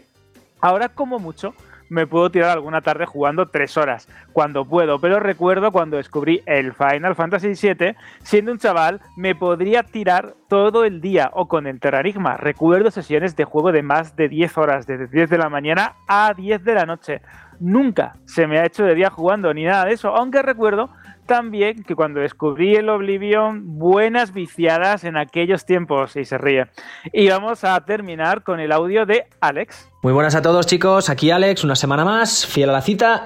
Y en relación a la chirri pregunta de esta semana, hablando de una larga sesión de juego o una buena viciada, como diría yo, y he tenido muchas, pero creo que la más gorda que yo recuerde ahora mismo, en verano, hace años, eh, en casa de un amigo, jugando al Resident Evil 5 en cooperativo, pasándonoslo una y otra vez, eh, irme en sábado por la mañana a su casa y irme en domingo por la noche reventado a mi casa con un sueño terrible y sin parar de jugar en los dos días, o sea, parando para comer y ya. Increíble. Creo que es la más gorda que recuerdo. Todos tenemos alguna, ¿eh? No nos escapa nadie. Nadie, nadie, todos tenemos ese momento y de hecho se suelen recordar después en, en conversaciones con amigos, en momentos cuando pones un juego de una saga y le mandas la foto a tu colega, decir, mira, tío, yo lo tengo, vente y echamos una partida, o jugamos online, o quedamos en tal sitio y echamos una. Bueno, es increíble cómo los videojuegos también, en esto de las largas sesiones de juego, de viciadas, crean comunidad y eso también es bonito para romper también la imagen del jugador encerrado, solitario y solo. Y ya, pues quiero agradecer porque os habéis volcado un montón y ojalá tener tiempo para todos a David Blanco, a Perico IDG, a B Héctor, a ChusGamer027, a Cigis Chaván, a Shiva Dylan, a Almogaba, a Rabaya, The Crow, bueno, un montón que os recuerdo. Todos estáis siendo apuntados porque Sí. hay sorpresa y hay concurso y hay Sí, regalos. sí, sí. Queda esta, merece la semana, pena. queda esta semana y, queda la, que viene, siguiente. ¿no? Sí. Exacto. Es decir, que lo anunciaremos eh, la primera de marzo, cuando ya esté todo hecho, todo el mes hecho. Pero, Exacto. pero vamos, que lo hacen aunque no haya nada. ¿eh? También sabes que cuando Sí, no hemos tenido ningún tipo de acción, Siempre están ahí. Siempre hemos están alcanzado ahí. picos de participación en la Chile Pregunta. Ta- También depende mucho de cómo muevas ¿no? el tema de la pregunta, los feelings y todo esto. Así que vamos a estar atentos a ver qué nos vas a proponer para la próxima semana, Alberto. Pues es- la próxima semana creo que es un tema bastante interesante que creo que algún día debatiremos también en Vandal Radio y del que nuestro compañero Juan Rubio ha hecho un reportaje increíble en Vandal, que lo tenéis, eh, ya sabéis, la sección de reportajes, y es ¿qué pensáis de las patentes en los videojuegos? ¿Creéis que protegen la, cre- la creatividad o la impiden? Ya sabéis, ¿qué pensáis de las patentes en los videojuegos? Mm. Esto viene eh, en relación al tema del famoso sistema Nemesis, de sombras de guerra Sí, sí, sí. y Sombras de Mordor, que creo que es muy interesante ver qué opináis sobre si se protege la creatividad de un desarrollador o de una idea muy buena, o al contrario, lo que se está haciendo es impedir que la industria del videojuego evolucione. Ya sabéis, tenéis un montón de canales, iBox, Vandal o a través de mensajes de audio en radio.vandal.net. Muchísimas gracias, Alberto, de parte de todos, por hacer lo que haces cada semana, que no es fácil, dedicarle tiempo a, recopilar todo, eh, leerlo todo, eh, destacar lo que creas que es más importante para la audiencia. Así que un, fuerte abrazo de parte de todo el mundo que seguro que, que te darían encantados. Lo que voy a decir ahora parece mentira, pero Dani, sal que calientas. ¡Vámonos!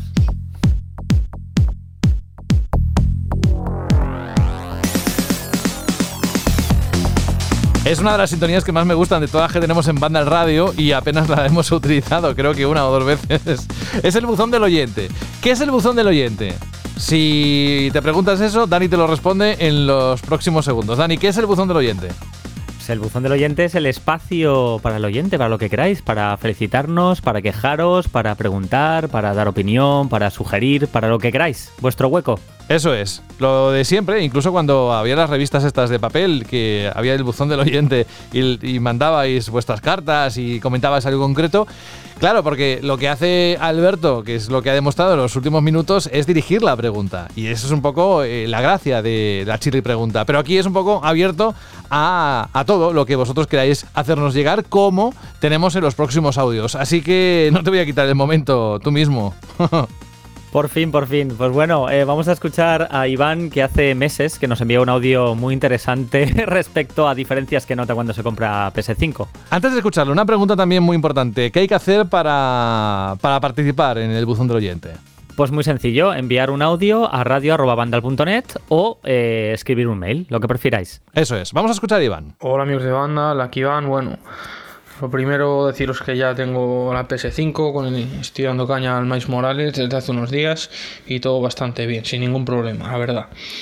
Eh, a ver, os quería comentar unas dudas porque en la PS4 no sé si os acordáis que había una sección de novedades, no vas a entrar en la Play, en el menú y ahí te salía pues los juegos que habías iniciado por primera vez, los trofeos que ibas ganando y ahí podías ver un poco lo que iban haciendo también los, los amigos, los trofeos que iban ganando, si compartían algún archivo, lo que sea.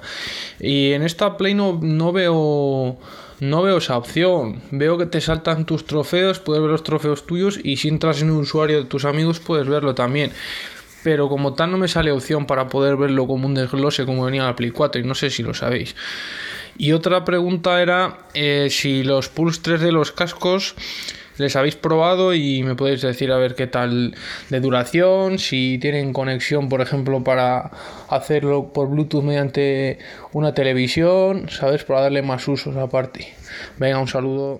Pues muchas gracias, Iván, por la paciencia y creo que Jorge te puede contestar ambas preguntas, si mal no recuerdo. Sí, sobre lo de las funciones sociales que comenta de PlayStation 4, eh, pues creo que no hay nada igual en PlayStation 5. Eh, es cierto que tampoco cacharrean mucho en ese sentido, pero ejemplo 4 era algo que te encontrabas aunque no quisieras, era estaba muy, muy presente y muy obvio y de hecho eh, era curioso, a mí me gustaba porque veías a, como, ves a los juegos que están jugando tus contactos y a veces me enteraba de, de un amigo de la prensa, anda, que ya tiene tal juego, no sé qué, sí es curioso, a mí me gustaba la verdad y no, no había pensado que no está eso en Play 5 o que no está a la vista. Sí, es curioso, la verdad. no lo he echado de menos todavía, pero es cierto que a mí me gustaba en Play 4 ese, ese muro de, novedades de lo que están haciendo tus contactos, ¿no?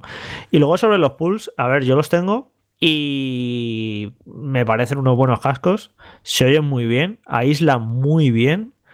Y luego, más allá de lo del sonido 3D, que creo que todavía no ha demostrado lo que puede dar de sí, más allá de algún juego que se escucha especialmente bien, por ejemplo, Demon Souls se escucha muy bien y sí, sí que se nota, pero no es una cosa espectacular. Pero simplemente como cascos, yo creo que el precio que tienen eh, es, correcto. O sea, son eh, no son unos cascos de gama alta, pero no son unos cascos de, gama baja. Son unos cascos de 100 euros. te, dan lo, te dan lo que valen, la verdad y para mí se oye muy bien, la verdad. Está, eh, incluso los he usado para, para juegos que no son de Play 5, por el Little Nightmares 2, ¿no? Simplemente con unos cascos más. Y no sé, se oyen muy bien, me parecen cómodos. La batería, yo creo que casi no los he cargado desde que, desde que, los tengo. Yo estoy bastante contento con ellos, la verdad. Creo que, bueno, no sé si habrá cascos Bluetooth por ese mismo precio mejores. Es posible, pero para mí tienen muy buena calidad. De hecho, tengo amigos que sí son expertos en sonido y los han probado y me han dicho que, son más que correctos. Luego, si se puede utilizar con otros dispositivos, la verdad es que no lo he probado. O sea, evidentemente, con cable lo puedes usar en lo que quieras. Una vez, de hecho, grabé un banda al radio cuando me llegaron con ellos.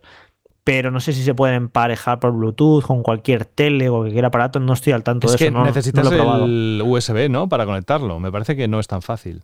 Claro, vienen con un dongle, un cacharrito USB que tú cuando lo metes a la Play 5, pum, va, va de tirón. Pero no sé si ese cacharrito lo, lo enchufas en otros aparatos, ¿qué ocurre? Si lo reconocen. No, lo sé. no, no creo. Al menos de forma inalámbrica no, pero luego si con cable puedes conectarlos, pues yo qué sé, yo he jugado con los Pulse 3D a la Xbox con el cable. Sí, sí, claro, claro. Claro. Yo también los, los, los conectas al- a la clavija del mando con el cable y los usas también. Pero bueno, que eh, no sé si se pueden usar en otros dispositivos, la verdad, en, en modo Bluetooth. Que por cierto, has comentado al principio del programa que han anunciado esta semana los nuevos cascos de, de Xbox.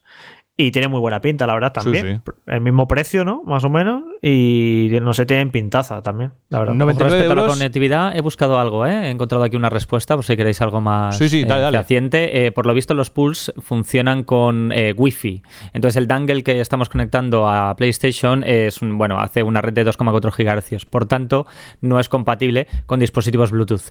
Ahí, en contrapartida, eh, el que ha lanzado Xbox sí que lo va a llevar. Volviendo al, al modelo este que ha presentado esta semana Microsoft, hay una cosa, Dani, que me encanta y yo creo, bueno, me los he comprado básicamente porque, mira, eh, se acerca mi santo y dije, voy a comprarme Porque te has calentado. estos auriculares. decirlo. Es que yo el tema de sonido es mi debilidad. Pues el, el tema está en que lo que más me gusta, sobre todo, de, de esos auriculares es que puedes manejar lo que es el audio eh, y la mezcla del chat con girando simplemente el auricular izquierdo o derecho, ¿sabes? Es decir, que tiene los controles en todo lo que es la superficie y es muy cómodo. Bajar el volumen, no sabes lo que me cuesta a mí a veces encontrar el botoncito ese que hace o, o que mm, toco en la ruedecita que no es, que es la de la mezcla en vez de la del volumen. Entonces, bueno, eh, a mí me ha encantado eso, pero bueno, cuando Totalmente, se de acerquen... hecho es, es como es lo más incómodo que tienen, ¿no? La mayoría de auriculares inalámbricos, porque como no puedes ver lo que estás tocando, es. eh, el hecho de que lo hayan separado de esta manera me parece magnífico y que el micrófono se autosilencie cuando no escucha nada también me ha sorprendido mucho. Como salen, creo que a mediados de marzo y ya habrá pues, información en la página web de Vandal, seguramente también lo tocaremos aquí porque lo tendremos alguno y, y os comentaremos las impresiones. ¿Qué más preguntas tenemos para el buzón del oyente? Pues tenemos un audio de David que se pregunta algo que seguramente nos preguntamos todos cuando estamos en pleno cambio de transición de PS4, PS5, de Xbox eh, One, de Xbox Series. Es mi juego funciona en uno, en los dos, tengo que volverme a comprar. Ahí va. Eh, muy buenas chicos, Eh, soy David. Nada, hacía tiempo que no mandaba un audio y este a ver si tiene cabida en el buzón del oyente. Eh, quiero comprarme el Sackboy y he visto que en Wallapop se están vendiendo algunos para PS4, o sea, de la versión PS4 y yo lo que quiero es pues utilizarlo en la PS5. Entonces mi pregunta es, eh, si yo llego con, si yo compro ese juego eh, de PS4, llego a la PS5 y lo pongo, ¿se me va a poner la actualización gratuita? Y otra pregunta, eh, si yo dejo ese juego a otro amiguete, una vez ya instalado en mi consola y tal, eh, puede utilizarlo él también en PS5 con la actualización gratuita. Me refiero, no tiene número de límite de descargas de actualización ni nada de nada por el estilo. Porque claro, al ser un segunda mano, esta persona que se lo voy a comprar solo lo ha utilizado en PS4. Pero bueno, ya para que me quede claro, porque no me queda nada, nada claro. Que tengáis muy buenas fiestas, buena entrada y salida de año y nos vemos muy pronto. Un saludo muy fuerte y un abrazo. Muchísimas gracias David también por tu paciencia. Como veis es, una, es un audio del año pasado. Eh, feliz año nuevo también a ti. Y el en año caso pasado, te va a ah, contestar pues Fran. entonces ya habrá resuelto la duda, imagino. Ya está, ¿no? Seguro. Pues bueno, que sí, que evidente, eh, o sea, tú puedes eh, descargar, eh, cuando te metes en un juego de Play 4 que tiene actualización en Play 5, pues se te baja como un parche y juegas a la versión de Play 5 y lo puedes descargar infinitas veces. No hay asociado ningún tipo de número de serie ni de nada, simplemente es un parche más, simplemente, y que te permite bajar la versión de Play 5. Gracias, Jorge. Y bueno, pasamos a continuación con un audio de Antonio, que yo creo que tiene una idea que nos ha pasado a todos por la cabeza alguna vez. Hola amigos de Vandal, soy Naoto89 de Málaga otra vez. Como la semana pasada no participé en la pregunta Chitli, pues esta semana me tenéis por partida doble. Esta vez con una propuesta. La propuesta es que, eh, no para hacerlo a lo mejor siempre, porque imagino que será un follón organizar, pero que hicierais de vez en cuando algún programilla en directo eh, por alguna plataforma de streaming y que así también los oyentes pues participáramos y colaboráramos a través de- del chat. Tiene que ser, tiene que ser divertido. Y mm, también quiero proponer una canción. Es muy difícil elegir porque yo soy un friki de las bandas sonoras de videojuegos. Me gustan muchísimas, me gustan mogollón y de hecho es un punto como fundamental para que a mí me guste un juego. Pero quiero escoger una canción del Castlevania Bloodlines de Mega Drive, la canción de la segunda fase, que creo que se llamaba The Sinking of Old Sanctuary o algo así. Pues eso, muchas gracias y hasta pronto. Gracias, Antonio, por tu sugerencia. Bueno, no sé los demás qué opináis. eh, a mí, me- ¿sabes lo que me ha recordado? No sé si lo recordáis, aquel programa hace unos años en la Barcelona Games Wall en mm, semidirecto. Sí, bueno, sí, me sí, recordó sí. con mucha ilusión aquel programa. Hacer un directo de la forma que propones es algo que estamos siempre valorando. E incluso hay nuevos soportes que podrían permitirnos hacer algo muy interactivo con los oyentes y que estamos estudiando. Pero ahora mismo, siendo muy sinceros, en el momento en el que nos encontramos, solo estamos explorando. Y no te podemos decir ni si sí ni si no, pero tampoco todo lo contrario. Y siento ser tampoco específico, pero es que nos pides en un momento en el que, en que no estamos dedicando tiempo a eso, sino a otras, otras cosas.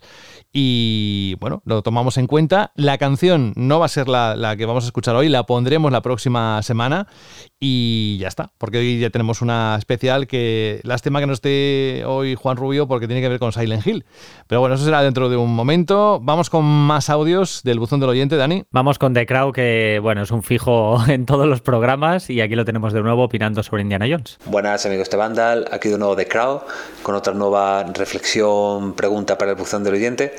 Porque, a ver, eh, a raíz del juego de Indiana Jones que están eh, desarrollando Machine Games, estoy leyendo lo decepcionante que fue Wolfenstein Youngblood en muchos medios de comunicación o directamente ni siquiera se habla de ese juego.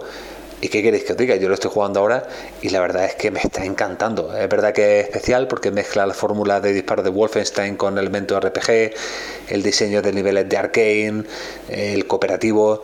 A ver, eh, es verdad que es un pelín raro, pero vamos, las hermanas me parecen la bomba yo me lo estoy pasando en grande, no puedo dejarlo, estoy totalmente viciado y por lo menos le diría, le diría a los oyentes que le deis una oportunidad si, si tenéis dudas. Y bueno, y también me gustaría saber, ya visto en perspectiva, a vosotros qué os parece este juego. Así que nada, un saludo a todos, feliz año y hasta otra. Feliz año también para ti, con retraso, pero bueno, es lo que tiene. Lo importante son las preguntas que nos hace antes, Dani. ¿Alguien quiere contestar? Yo sí, a mí me pareció. muy, todas. me, pareció muy flojo este Wolfenstein. De hecho, no me lo acabé, lo dejé a medias. Porque no, no me. A mí esto del cooperativo un poco forzado, meter niveles en los enemigos, que se convirtieron en esponjas de balas de repente, y repetir mucho por los mismos escenarios. No sé, no, no era lo que a mí me gustaba de Wolfenstein, la verdad, y, y lo dejé, ni, ni me lo acabé. Alberto, creo que sí que le gustó, creo que puede darnos otro punto de vista.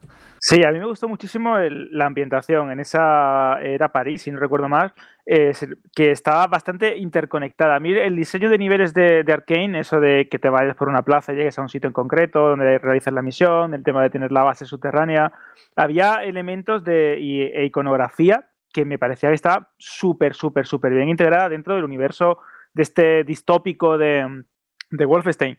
También me gustó muchísimo el tema de ir mm, personalizándote a las hermanas, mejorando determinados aspectos de las armas, las armaduras, esos trajes tan chulos de camuflaje que llevaban. Y se entiende también lo que dice Jorge, porque hay momentos en los que, como suelen pasar en este tipo de juegos, shooter, RPGs, etcétera, etcétera, esas variantes que hemos visto muchísimos en esta, en esta generación, es cierto que llega un momento en el que ya estás mm, bien pertrechado te obsesiona pasar por un sitio porque sabes que puedes farmear, eh, sabes que te vas a encontrar con un modelo de nazi súper blindado y ya no te impone. Así que al final es verdad que se te puede hacer un poco repetitivo. Y sí es cierto también que técnicamente a mí el juego me encanta como estética, a nivel artístico, diseño, etcétera, pero técnicamente me sorprendió poco. Me gustó muchísimo más, y eso que eh, básicamente parten de lo mismo, el Wolfenstein 2, que me parecía que tenía momentos realmente espectaculares y, cinematográficos. Así que bueno, yo creo que es un juego que es muy, muy, muy interesante, que es verdad que no tuvo demasiado tirón, que tenía ideas muy buenas, como este pase especial para poder jugar en cooperativo y determinados aspectos que yo creo que podrían haberse usado de otra manera y se podrían haber implementado mucho mejor dentro de la fórmula Wolfenstein, pero bueno, es un experimento curioso que no sabemos si seguirá más adelante, pero creo que no, porque por lo que se ve el juego no tuvo como bien dices de Ground, demasiada repercusión. Muy bien, pues con esto eh, pasamos a Julio, que nos viene a hablar de una cosita que siempre tenemos como muy asociada, ¿no? Que son los RPG y su duración. Muy buenas tardes, les mando un saludo desde México. Solo les mando, les mando este mensaje para decirles que me encanta su programa. Desde hace cerca de cuatro años me parece que lo estoy escuchando, me encanta. Y solo comentarles y preguntarles más bien si alguna vez se han sentido agobiados por ciertos juegos ya que a mí me encantan los juegos RPG, pero ahorita estoy jugando Persona 5 Royal y es extremadamente largo y no sé si dedicarle el tiempo porque no me queda tiempo. Un saludo desde México. Gracias, Julio. Eh, yo creo que muchos eh, nos hemos sentido como tú con estas cosas y eh, me gustaría saber la opinión de Fran al respecto. A ver, justo Persona 5 Royal es como la excepción que confirma la norma para mí, ¿no? Porque Persona 5 Royal lo, disfruté un mogollón. Eh, me alivió mucho esos meses duros de la pandemia. Y, y, ahí tiene un casting de personajes, ¿no? Que es lo que realmente me enamoró del juego. Pero yo soy muy quisquilloso, no solo con que eh, un juego sea muy largo, ¿vale? Sino con. Me da igual que el juego sea muy largo siempre y cuando respete mi tiempo, siempre y cuando durante toda esa duración, todas esas horas que propone el juego, mmm, me ofrezca algo válido, algo interesante. Eh, es algo interesante, puede ser mil cosas, ¿eh? Puede ser eh, una historia atractiva, pueden ser pues, personajes de los que el juego me haya hecho enamorarme, puede ser eh, pasar buen rato con los colegas jugando multijugador, pueden ser mil cosas. Pero yo creo que como jugadores tenemos que ser más concienzudos con esto, ¿no? Y de que no malgastar nuestro tiempo en un videojuego que no se lo merece y no eh, preocuparnos, no, no, pensar que hemos tirado el dinero si no acabamos un juego que nos está pareciendo ya como que se repite una y otra vez la misma idea y que ya no nos aporta nada. No pasa nada porque coja un juego que dure 80 horas y haya jugado 40 y te haya hartado y diga, mmm, vale, he visto lo que tenía que ver. Porque probablemente la mayoría de los casos es así. En un juego de 80 horas he jugado 40 y, y ya lo has visto prácticamente todo lo que te tiene que ofrecer. Qué profundo te has puesto, Fran, ¿eh? un poco, un poco. Te has venido ahí muy arriba. no, pero Aunque el... estoy totalmente de acuerdo ¿eh? contigo. A mí personalmente me molesta mucho esos juegos que eh, se estiran de forma artificial, sin motivo aparente, cuando estás ahí diciendo, madre mía, es que, es que me están poniendo esto por poner y es verdad que falta más respeto, ¿no? En este sentido. Es el comentario más habitual en una franja, a partir de una franja de edad también te digo, ¿eh, Dani? Porque la, la, falta de tiempo. ya luego entras en el género y lo que tú quieras, pero incluso eh, juegos de 20 horas, eh, depende cómo, te es difícil. Bueno, eso es lo que hemos venido hablando muchas veces en el programa. Nos quedan unos audios, pero claro, la próxima semana no tenemos muy claro qué nos va a dejar la actualidad. Así que hemos decidido que guardamos alguno más, pero, pero, eso sí, hacemos un llamamiento a todos aquellos que quieran lanzarnos preguntas para el buzón del oyente o comentarios, reflexiones, como hizo Julio, que hacía reflexiones. Por cierto, gracias por tus palabras, Julio, y, y un abrazo muy grande para todo México. Eh, si queréis hacer eso, mandarnos el audio, pues podéis hacerlo a través de la misma cuenta de siempre, que es radio.vandal.net. Lo digo porque ahora sí que vamos a tener tiempo para meter estas consultas, estas preguntas y estos audios. Así que nada, un pequeño sueño cumplido, Dani. Es broma. Por fin. es broma, pobre hombre. Por fin, después de tantas semanas deseándolo.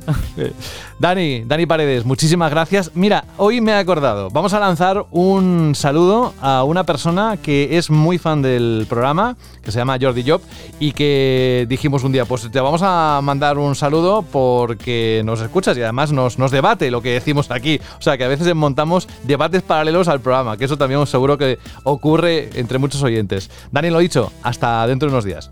Muchísimas gracias, hasta la próxima. Adiós.